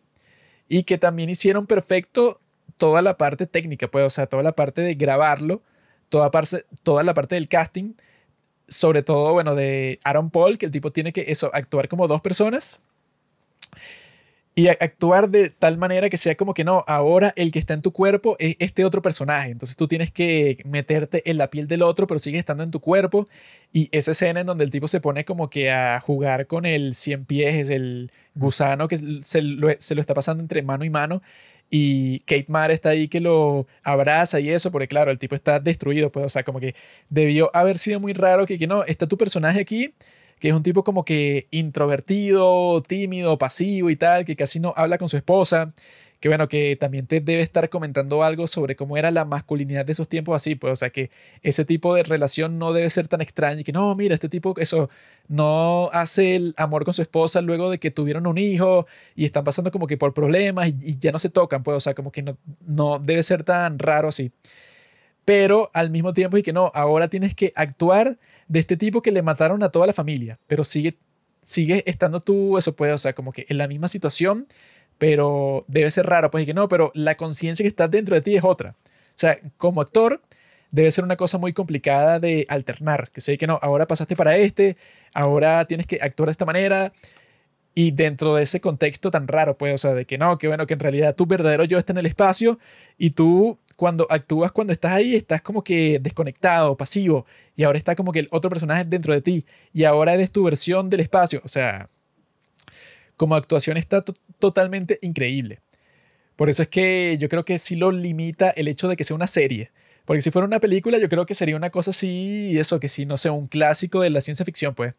Porque si fuera una película no duraría hora y veinte, sino que duraría como dos horas. Y te pondrían como que mucho más intensa todo ese conflicto que tienen cuando el tipo baja eso para ese cuerpo así. Y quizá en la versión de la película sí tienen sexo pues, pero es como que una cosa así, digamos, que ella se arrepiente justo después de que lo hicieron, pero bueno, como que fue algo que no pudo controlar. Y el tipo cuando se da cuenta de eso, eso es lo que pasaría en la versión de la película porque bueno, tendría más tiempo de explorar eso. Pero en la serie fue como que no, que medio la tocó ahí, que sí da para un buen drama, pero bueno, en la película seguro fuera así, pues, o sea que incluso cuando el tipo le descubre los dibujos, como que al final sí le tendría que confesar y que no, bueno, ok, sí pasó algo, pues, o sea, sí la, la vi desnuda y me la cogí, pero bueno, ¿qué quieres? Bueno, o sea, yo estoy aquí, me mataron a toda mi familia, soy un tipo, o sea, que no puedo estar más frustrado, pues soy el hombre más frustrado del mundo, o sea, ¿qué coño quiere? Yo lo que, lo que pensé con esa broma era um, un poco lo que uno piensa a veces con Black Mirror, al menos con los buenos capítulos al principio. Coño, en verdad trajo muchos beneficios esa tecnología, o sea, ajá, tiene sus beneficios inmediatos, prácticos pero yo que coño, no hubiera sido mejor los bichos allá cuatro años y ya adaptándose a esa vida juntos y no sé, o sea, les ponen, qué sé yo, un televisor, unos juegos, qué sé yo, un coñazo de libros, una broma así para que, ajá, no tengan esa disociación tan gigantesca. Y yo decía como que, bueno, esto ya es como, ajá, eh, yo pensaba que era como lo más lógico, ¿no? Pero quizás haya una explicación técnica. Y que, ajá, no sería mejor que fuera al revés y que mandaban a los robots y ellos ahí se metían, hacían todo lo que tenían que hacer la nave y después seguían viviendo su vida. Es como menos riesgoso, pues si pasa algo en la nave y se mueren, se mueren los robots, pues no se mueren seres humanos. Yo lo que pensé sobre eso es que, bueno, si esos cuerpos que ellos tenían en la Tierra, que eran esos robots, seguramente tú para ponerle combustible a eso debe ser que si una electricidad, debe ser una fuente de energía que no es muy fácil de conseguir. En cambio, si tú mandas a dos humanos para el espacio, llenas esa nave de comida para astronauta cualquiera y listo, pues. Sí, es que eso, como yo vi que los robots no comían, y que, ay, ¿por qué coño no los mandaron a ellos al espacio? Pero bueno, no sé cómo coño los cargaban tampoco. No comían, pero seguro le tenían que meter un combustible nuclear del, de, no sé, de la super tecnología para que andaran. Sí, pero bueno, en general sí me pareció eso, pues súper interesante este capítulo. Va a la esencia, a la sustancia a la forma primera de lo que era Black Mirror. Y yo creo que, ajá, ok, uno puede entender que quizás él no quiera agotar el concepto y seguir sacando y sacando y sacando cosas sobre el futuro. Pero bueno, coño, ajá, o sea, es lo que hablamos en el episodio de los peores finales de la televisión, que es que, coño, cuando tú tienes la oportunidad de hacer una serie así con todo el presupuesto en Netflix, millones de personas lo van a ver, lo más seguro. Coño, tú no puedes tomar esa oportunidad como que sí, van igual que fastidio. O sea, yo ya hice lo que quería hacer y ya esa broma me da igual. Bueno, o es que sea, si coño. agotaste el concepto, pues ya no lo hagas. weón. Sí, No es que no, pero lo voy a hacer, pero no es así, cabrón. Sí, entonces, no sé, yo creo que este episodio sí lo recomendaría full, o sea, es excelente, se lo recomendaría a cualquiera, si quiere ver una cosa buena así de ciencia ficción, tecnología o una buena historia ya simplemente. Y bueno, y los otros cuatro episodios, coño, quizás se lo recomienda a alguien, pero que quiera ver, no sé, algo de terror, algo así, pero no sé, o sea, es, es lo que hablamos, pues. Mientras tú no pienses que eso es Black Mirror, puede que sí, ajá, o sea, sean unos buenos episodios ahí. Pero, bueno, el primero no. Pero dentro de esto de Black Mirror y tal, de verdad que es como una porquería. Pues, o sea, si tú ves la temporada en general, es como, bueno, o sea, de 5, 1. O sea, entonces es como que, ¿qué? ¿Qué? ¿Cuánto le voy a dar? ¿Dos de 10? Es como la pasada, de 3-1. sí, o sea. Porque los otros eran, bueno, no sé qué tecnología están hablando ahí, que no, un robot con la conciencia de Hannah Montana. Tremenda genialidad que te inventaste, ¿no? Y que, wow, o sea, Sí, entonces. qué gran tecnología. Por eso es que la temporada en general no fue muy buena, que digamos. Eh, vamos a ver qué saca Charlie Brooker en el futuro. No sé si va a haber otra temporada de Black Mirror, No creo. pero no sé, o sea, hay muchos críticos y que, no, ya estamos viviendo la realidad de Black Mirror. Como dije antes, no, sí, o sea, ya todo se hizo realidad. Pero no sé, o sea, yo creo que un espacio donde se pueda reflexionar sobre los peligros de la tecnología, sobre, oye, qué le puede pasar al ser humano teniendo todas estas herramientas, ¿no? A su disponibilidad, es ahora más necesario que nunca, pues. O sea, no es como que, ah, bueno, como ya han salido varias tecnologías, ya Black Mirror no es necesario. Porque ya lo estamos viendo y que, marico, primero no lo estamos viendo. Bueno, sí, una de las primeras sí. tecnologías de Black Mirror es la cosa esa que literalmente graba todo, Hmm. todo lo que ves y todo lo que escuchas constantemente. Y bueno, ¿qué Black Mirror estamos viviendo, mentiroso? O sea, ¿qué tan cerca estamos nosotros de esa tecnología? Ya con Que los sí, visores de Apple es que lo si en mismo. 100 años, ¿no? Bueno. que no, bueno, y ni siquiera es así, es que no, tú lo grabas todo y entonces si tienes cualquier televisor cerca, tú usas un controlcito que tú tienes y tú proyectas tu recuerdo ahí, o sea, es que es la tecnología más increíble del mundo y lo tiene todo el mundo. No es que lo tiene este fulano, este no, lo, lo tiene todo el mundo. Sí, o sea, yo lo que creo es que sigue siendo necesario lo que hace bueno, ¿no? A Black Mirror, que es reflexionar sobre todos estos temas, ver los lados positivos y los lados, sobre todo, negativos, ¿no? Y catastróficos Bueno, es que que puede tener todo esto. el hecho de que el tipo saque este capítulo es como si se está burlando de nosotros. Hmm. Porque es como que te está diciendo, no, yo soy capaz de ha- hacer esto, pero me da fastidio. Por eso yo, en vez de hacer los cinco así, hice uno y los otros los hice como que por diversión. Pero yo solo hice uno que es excelente, que es tremendo capítulo, que tiene todas las cosas que siempre ha tenido Black Mirror y que avanza con eso y tiene un concepto muy genial. Y yo solo hice uno y todos los demás lo hice como me dio la gana, ni siquiera me, me esforcé, pues, o sea, que si el segundo, pues, o sea, el de Log Henry, que, que bueno, ese lo habrá hecho, lo habrá concebido, lo habrá grabado todo súper rápido y fácil porque es una cuestión, bueno, que no tiene mucho que ver con Black Mirror, con nada, una cosa que, ajá, no debió haber sido muy complicado. Por eso es que se siente como, como una burla con este, porque es como que, no, sí, ok, yo puedo hacer este capítulo buenísimo, tipo Black Mirror, grabado muy genial, con actores buenísimos, pero solo hice uno porque, bueno, sería muy difícil hacer cinco, ¿no? Entonces, bueno, los demás los hice como que por no dejar, los hice sin mucha emoción, los hice sobre temas que no tienen nada que ver y hice uno clásico perfecto de Black Mirror, o sea, jódete, yo hago lo que yo quiera.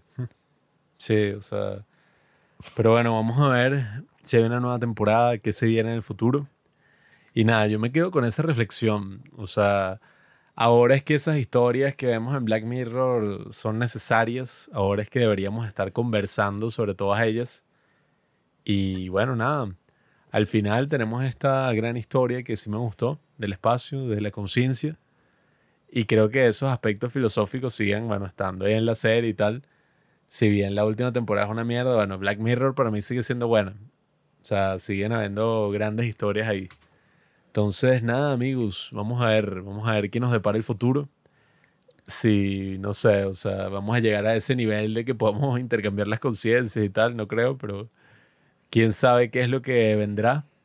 Y bueno, nada, Charlie Brooker, si estás escuchando esto, si estás aprendiendo español y decidiste poner este podcast, coño, no sé. O sea, si quieres hacer algo nuevo, es algo nuevo. Si quieres, no sé, o sea, dejar de hacer esto, deja de hacerlo, pero ajá. Que eso es una mentira que Charlie Brooker, el tipo que debe tener toda la plata y todos los contactos del mundo entero, y no, es que él no puede hacer que le financien lo que él quiere hacer, entonces se ve obligado a meter un montón de cosas raras fuera de lugar en Black Mirror. No, no, me lo creo ni por un segundo. Debe ser más complicado hacer la cosa independiente, eso que si por tu lado quieres hacer el de Beyond the Sea, que como una película. Y los otros dos, el cuarto y el quinto, como si fuera eso de una serie de terror que tú quieres hacer. Eso seguro debe, debe ser mucho más complicado y te hubiera tardado mucho más tiempo eso como que estructurar todo para que te lo financiaran, para poder grabarlo. Seguro hubiera sido mucho más difícil, pero te lo están poniendo como si fuera imposible, como que no, es que él se vio obligado a sacar todas estas cosas de la nada porque si no, no podía hacerlas. Y que es así.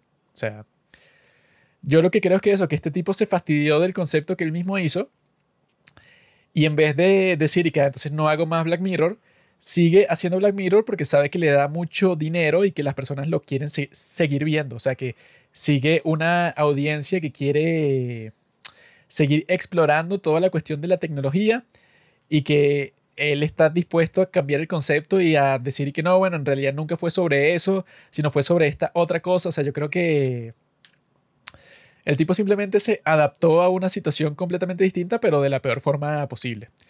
Entonces yo creo que no me arrepiento de ver esta temporada, pero solamente por eso, por ese excelente capítulo con Aaron Paul y que todos los otros lo más probable es que no los vuelva a ver jamás. Fue una gran pérdida de tiempo verlos, simplemente, bueno, o sea, si el tipo fuera honesto, diría como que, mira, tengo un capítulo, hice un capítulo de Black Mirror, no puedo hacer una temporada y ya y no hace nada. O simplemente haces como una persona normal, escribes el, el guion de Beyond the Sea y lo vendes en Hollywood. Y no me haces perder el tiempo a mí con la maldita temporada que no sé ni, o sea, no tienen nada que ver, pues, o sea, los, los capítulos no constituyen ninguna temporada de Black Mirror, sino que es como que una cuestión toda aleatoria. Podrías hacer todo eso y simplemente, eso como han hecho todos los escritores famosos de la historia del mundo, agarras tu guion y lo vendes y ya. Eso hubiera arreglado todos los problemas y yo creo que sí es una lástima que esa historia de Beyond the Sea se va a quedar así como que, bueno, ajá, un capítulo de una temporada mala de Black Mirror. Quizá no tenga eso, pues, como que el reconocimiento que se merece exactamente por eso. Pero quizá en el futuro, bueno, siempre sale otra película de ciencia ficción que explora exactamente ese mismo concepto, así que tampoco es que nos estamos perdiendo de, no sé, de lo más increíble del mundo. Entonces, yo creo que en el futuro, bueno, o sea, vamos a ver cosas interesantes sobre todas estas maravillas tecnológicas que están pasando el día de hoy porque con todo eso de chat GPT y eso, bueno, si Charlie Brooker no quiso hacer otra temporada de Black Mirror tan buena como las demás, es porque no quiso y ya. Porque bueno, sobre todo con bueno, cualquier cosa con inteligencia artificial o con todos los nuevos campos que se están creando el día de hoy, eso de la computación cuántica, que el tipo lo pone como un magoffin ahí de, de, no, de la magia que puede hacer cualquier cosa y que bueno, si tú te pones a investigar por un segundo con eso, bueno, eso se te pueden ocurrir 10.000 cosas distintas para capítulos de Black Mirror, pero capítulos de verdad. Entonces él pudo haber hecho eso, o sea, es un poco absurdo que diga que el día de hoy hay menos chance de eso cuando cada vez las personas están como que más integradas con la, con la tecnología que tú digas que no, antes sí, pero ahora no, porque ahora ya estamos en ese momento ni de vaina, porque el día de hoy no existe ninguna tecnología así de las que existen en Black Mirror, pues, o sea, qué mentira. El tipo yo creo eso, pues, o sea, que simplemente se fastidió de su propia creación. Porque el día de hoy, bueno, eso con ChatGPT, con cualquier eh, invención, eso de la computación cuántica, cualquier cosa que tú investigues así, seguro tú estás pensando en mil formas en que eso se pueda formular en una narrativa de Black Mirror. Pues, o sea, el día de hoy debe ser más fácil que nunca. Así que yo le digo al tipo que, bueno, que si quiere se vuelva guionista de película, o sea, no tiene por qué mantenerse lo mismo, pues nadie lo está obligando a hacer esto. Pero al mismo tiempo, bueno, yo creo que ese capítulo fue bastante bueno y va a ser recordado por mucho tiempo. Así que bueno, vamos a ver qué es lo que pasa en el futuro con todo esto de la tecnología, con todo esto de las chicas, con, las cat girls, que Elon Musk dijo que estaba en desarrollo de varias de ellas y que las iba a vender y todo. Vamos a ver si eso pasa lo suficientemente rápido para que yo pueda comprarlas. Yo creo que sí. Y yo creo que seré muy feliz si tengo eso, pues como que un grupito así de robots como esos de Ex Máquina. ¿Por qué no exploras esa posibilidad, Charlie Brooker? De que cuando los robots de Ex Máquina sean como que disponibles para todo el público, la raza humana se va a extinguir porque las mujeres van a dejar de, de tener una función. O sea, no sé por qué no investigas eso en vez de investigar una maldita mujer lobo. No comprendo. Pero bueno, amigos, ahí lo tienen. Black Mirror, ojalá no saquen ninguna otra temporada, simplemente ya olvídalo, ya no te gusta, si no te gusta déjalo atrás y ya. Red Mirror no existe, eso te lo inventaste en los últimos cinco segundos cuando te estaban haciendo esa pregunta para la entrevista, te inventaste esa estupidez de Red, Red Mirror. cuando te ves el espejo está lleno de sangre. Se inventó eso, se inventó eso en cinco segundos. Así que yo le aconsejo que bueno, que, que estupidez, y que bueno, dedícate a otra cosa, bro. Hiciste esos documentales de porquería durante la pandemia. Ves que puedes hacer otras cosas. O sea, haz lo que tú quieras, bro. Que no haga más esa mierda. prefiero que haga Red Mirror que otra mierda. Eso seguramente sí lo quería hacer y todo. Y que no, qué chévere. Qué divertido. Que de los mismos escritores de Black Mirror. Y que bueno, los escritores de Black Mirror no sé qué droga se metieron para hacer esa porquería de parodio. Pero al menos fue algo que él quería hacer. Porque claramente con este él no quería hacerla. Él tiene un episodio aquí en Black Mirror que es como lo que dijo Kanye ahí de la propuesta presidencial y Mechanical Beast. Ah, sí. Es así sobre eso. Entonces, quién sabe, quizá la ficción inspiró a la realidad. Pero bueno, amigos, ya saben, las abejas mecánicas son posibles y pueden estar en la puerta de tu casa en cualquier momento. Nos vemos en el próximo episodio.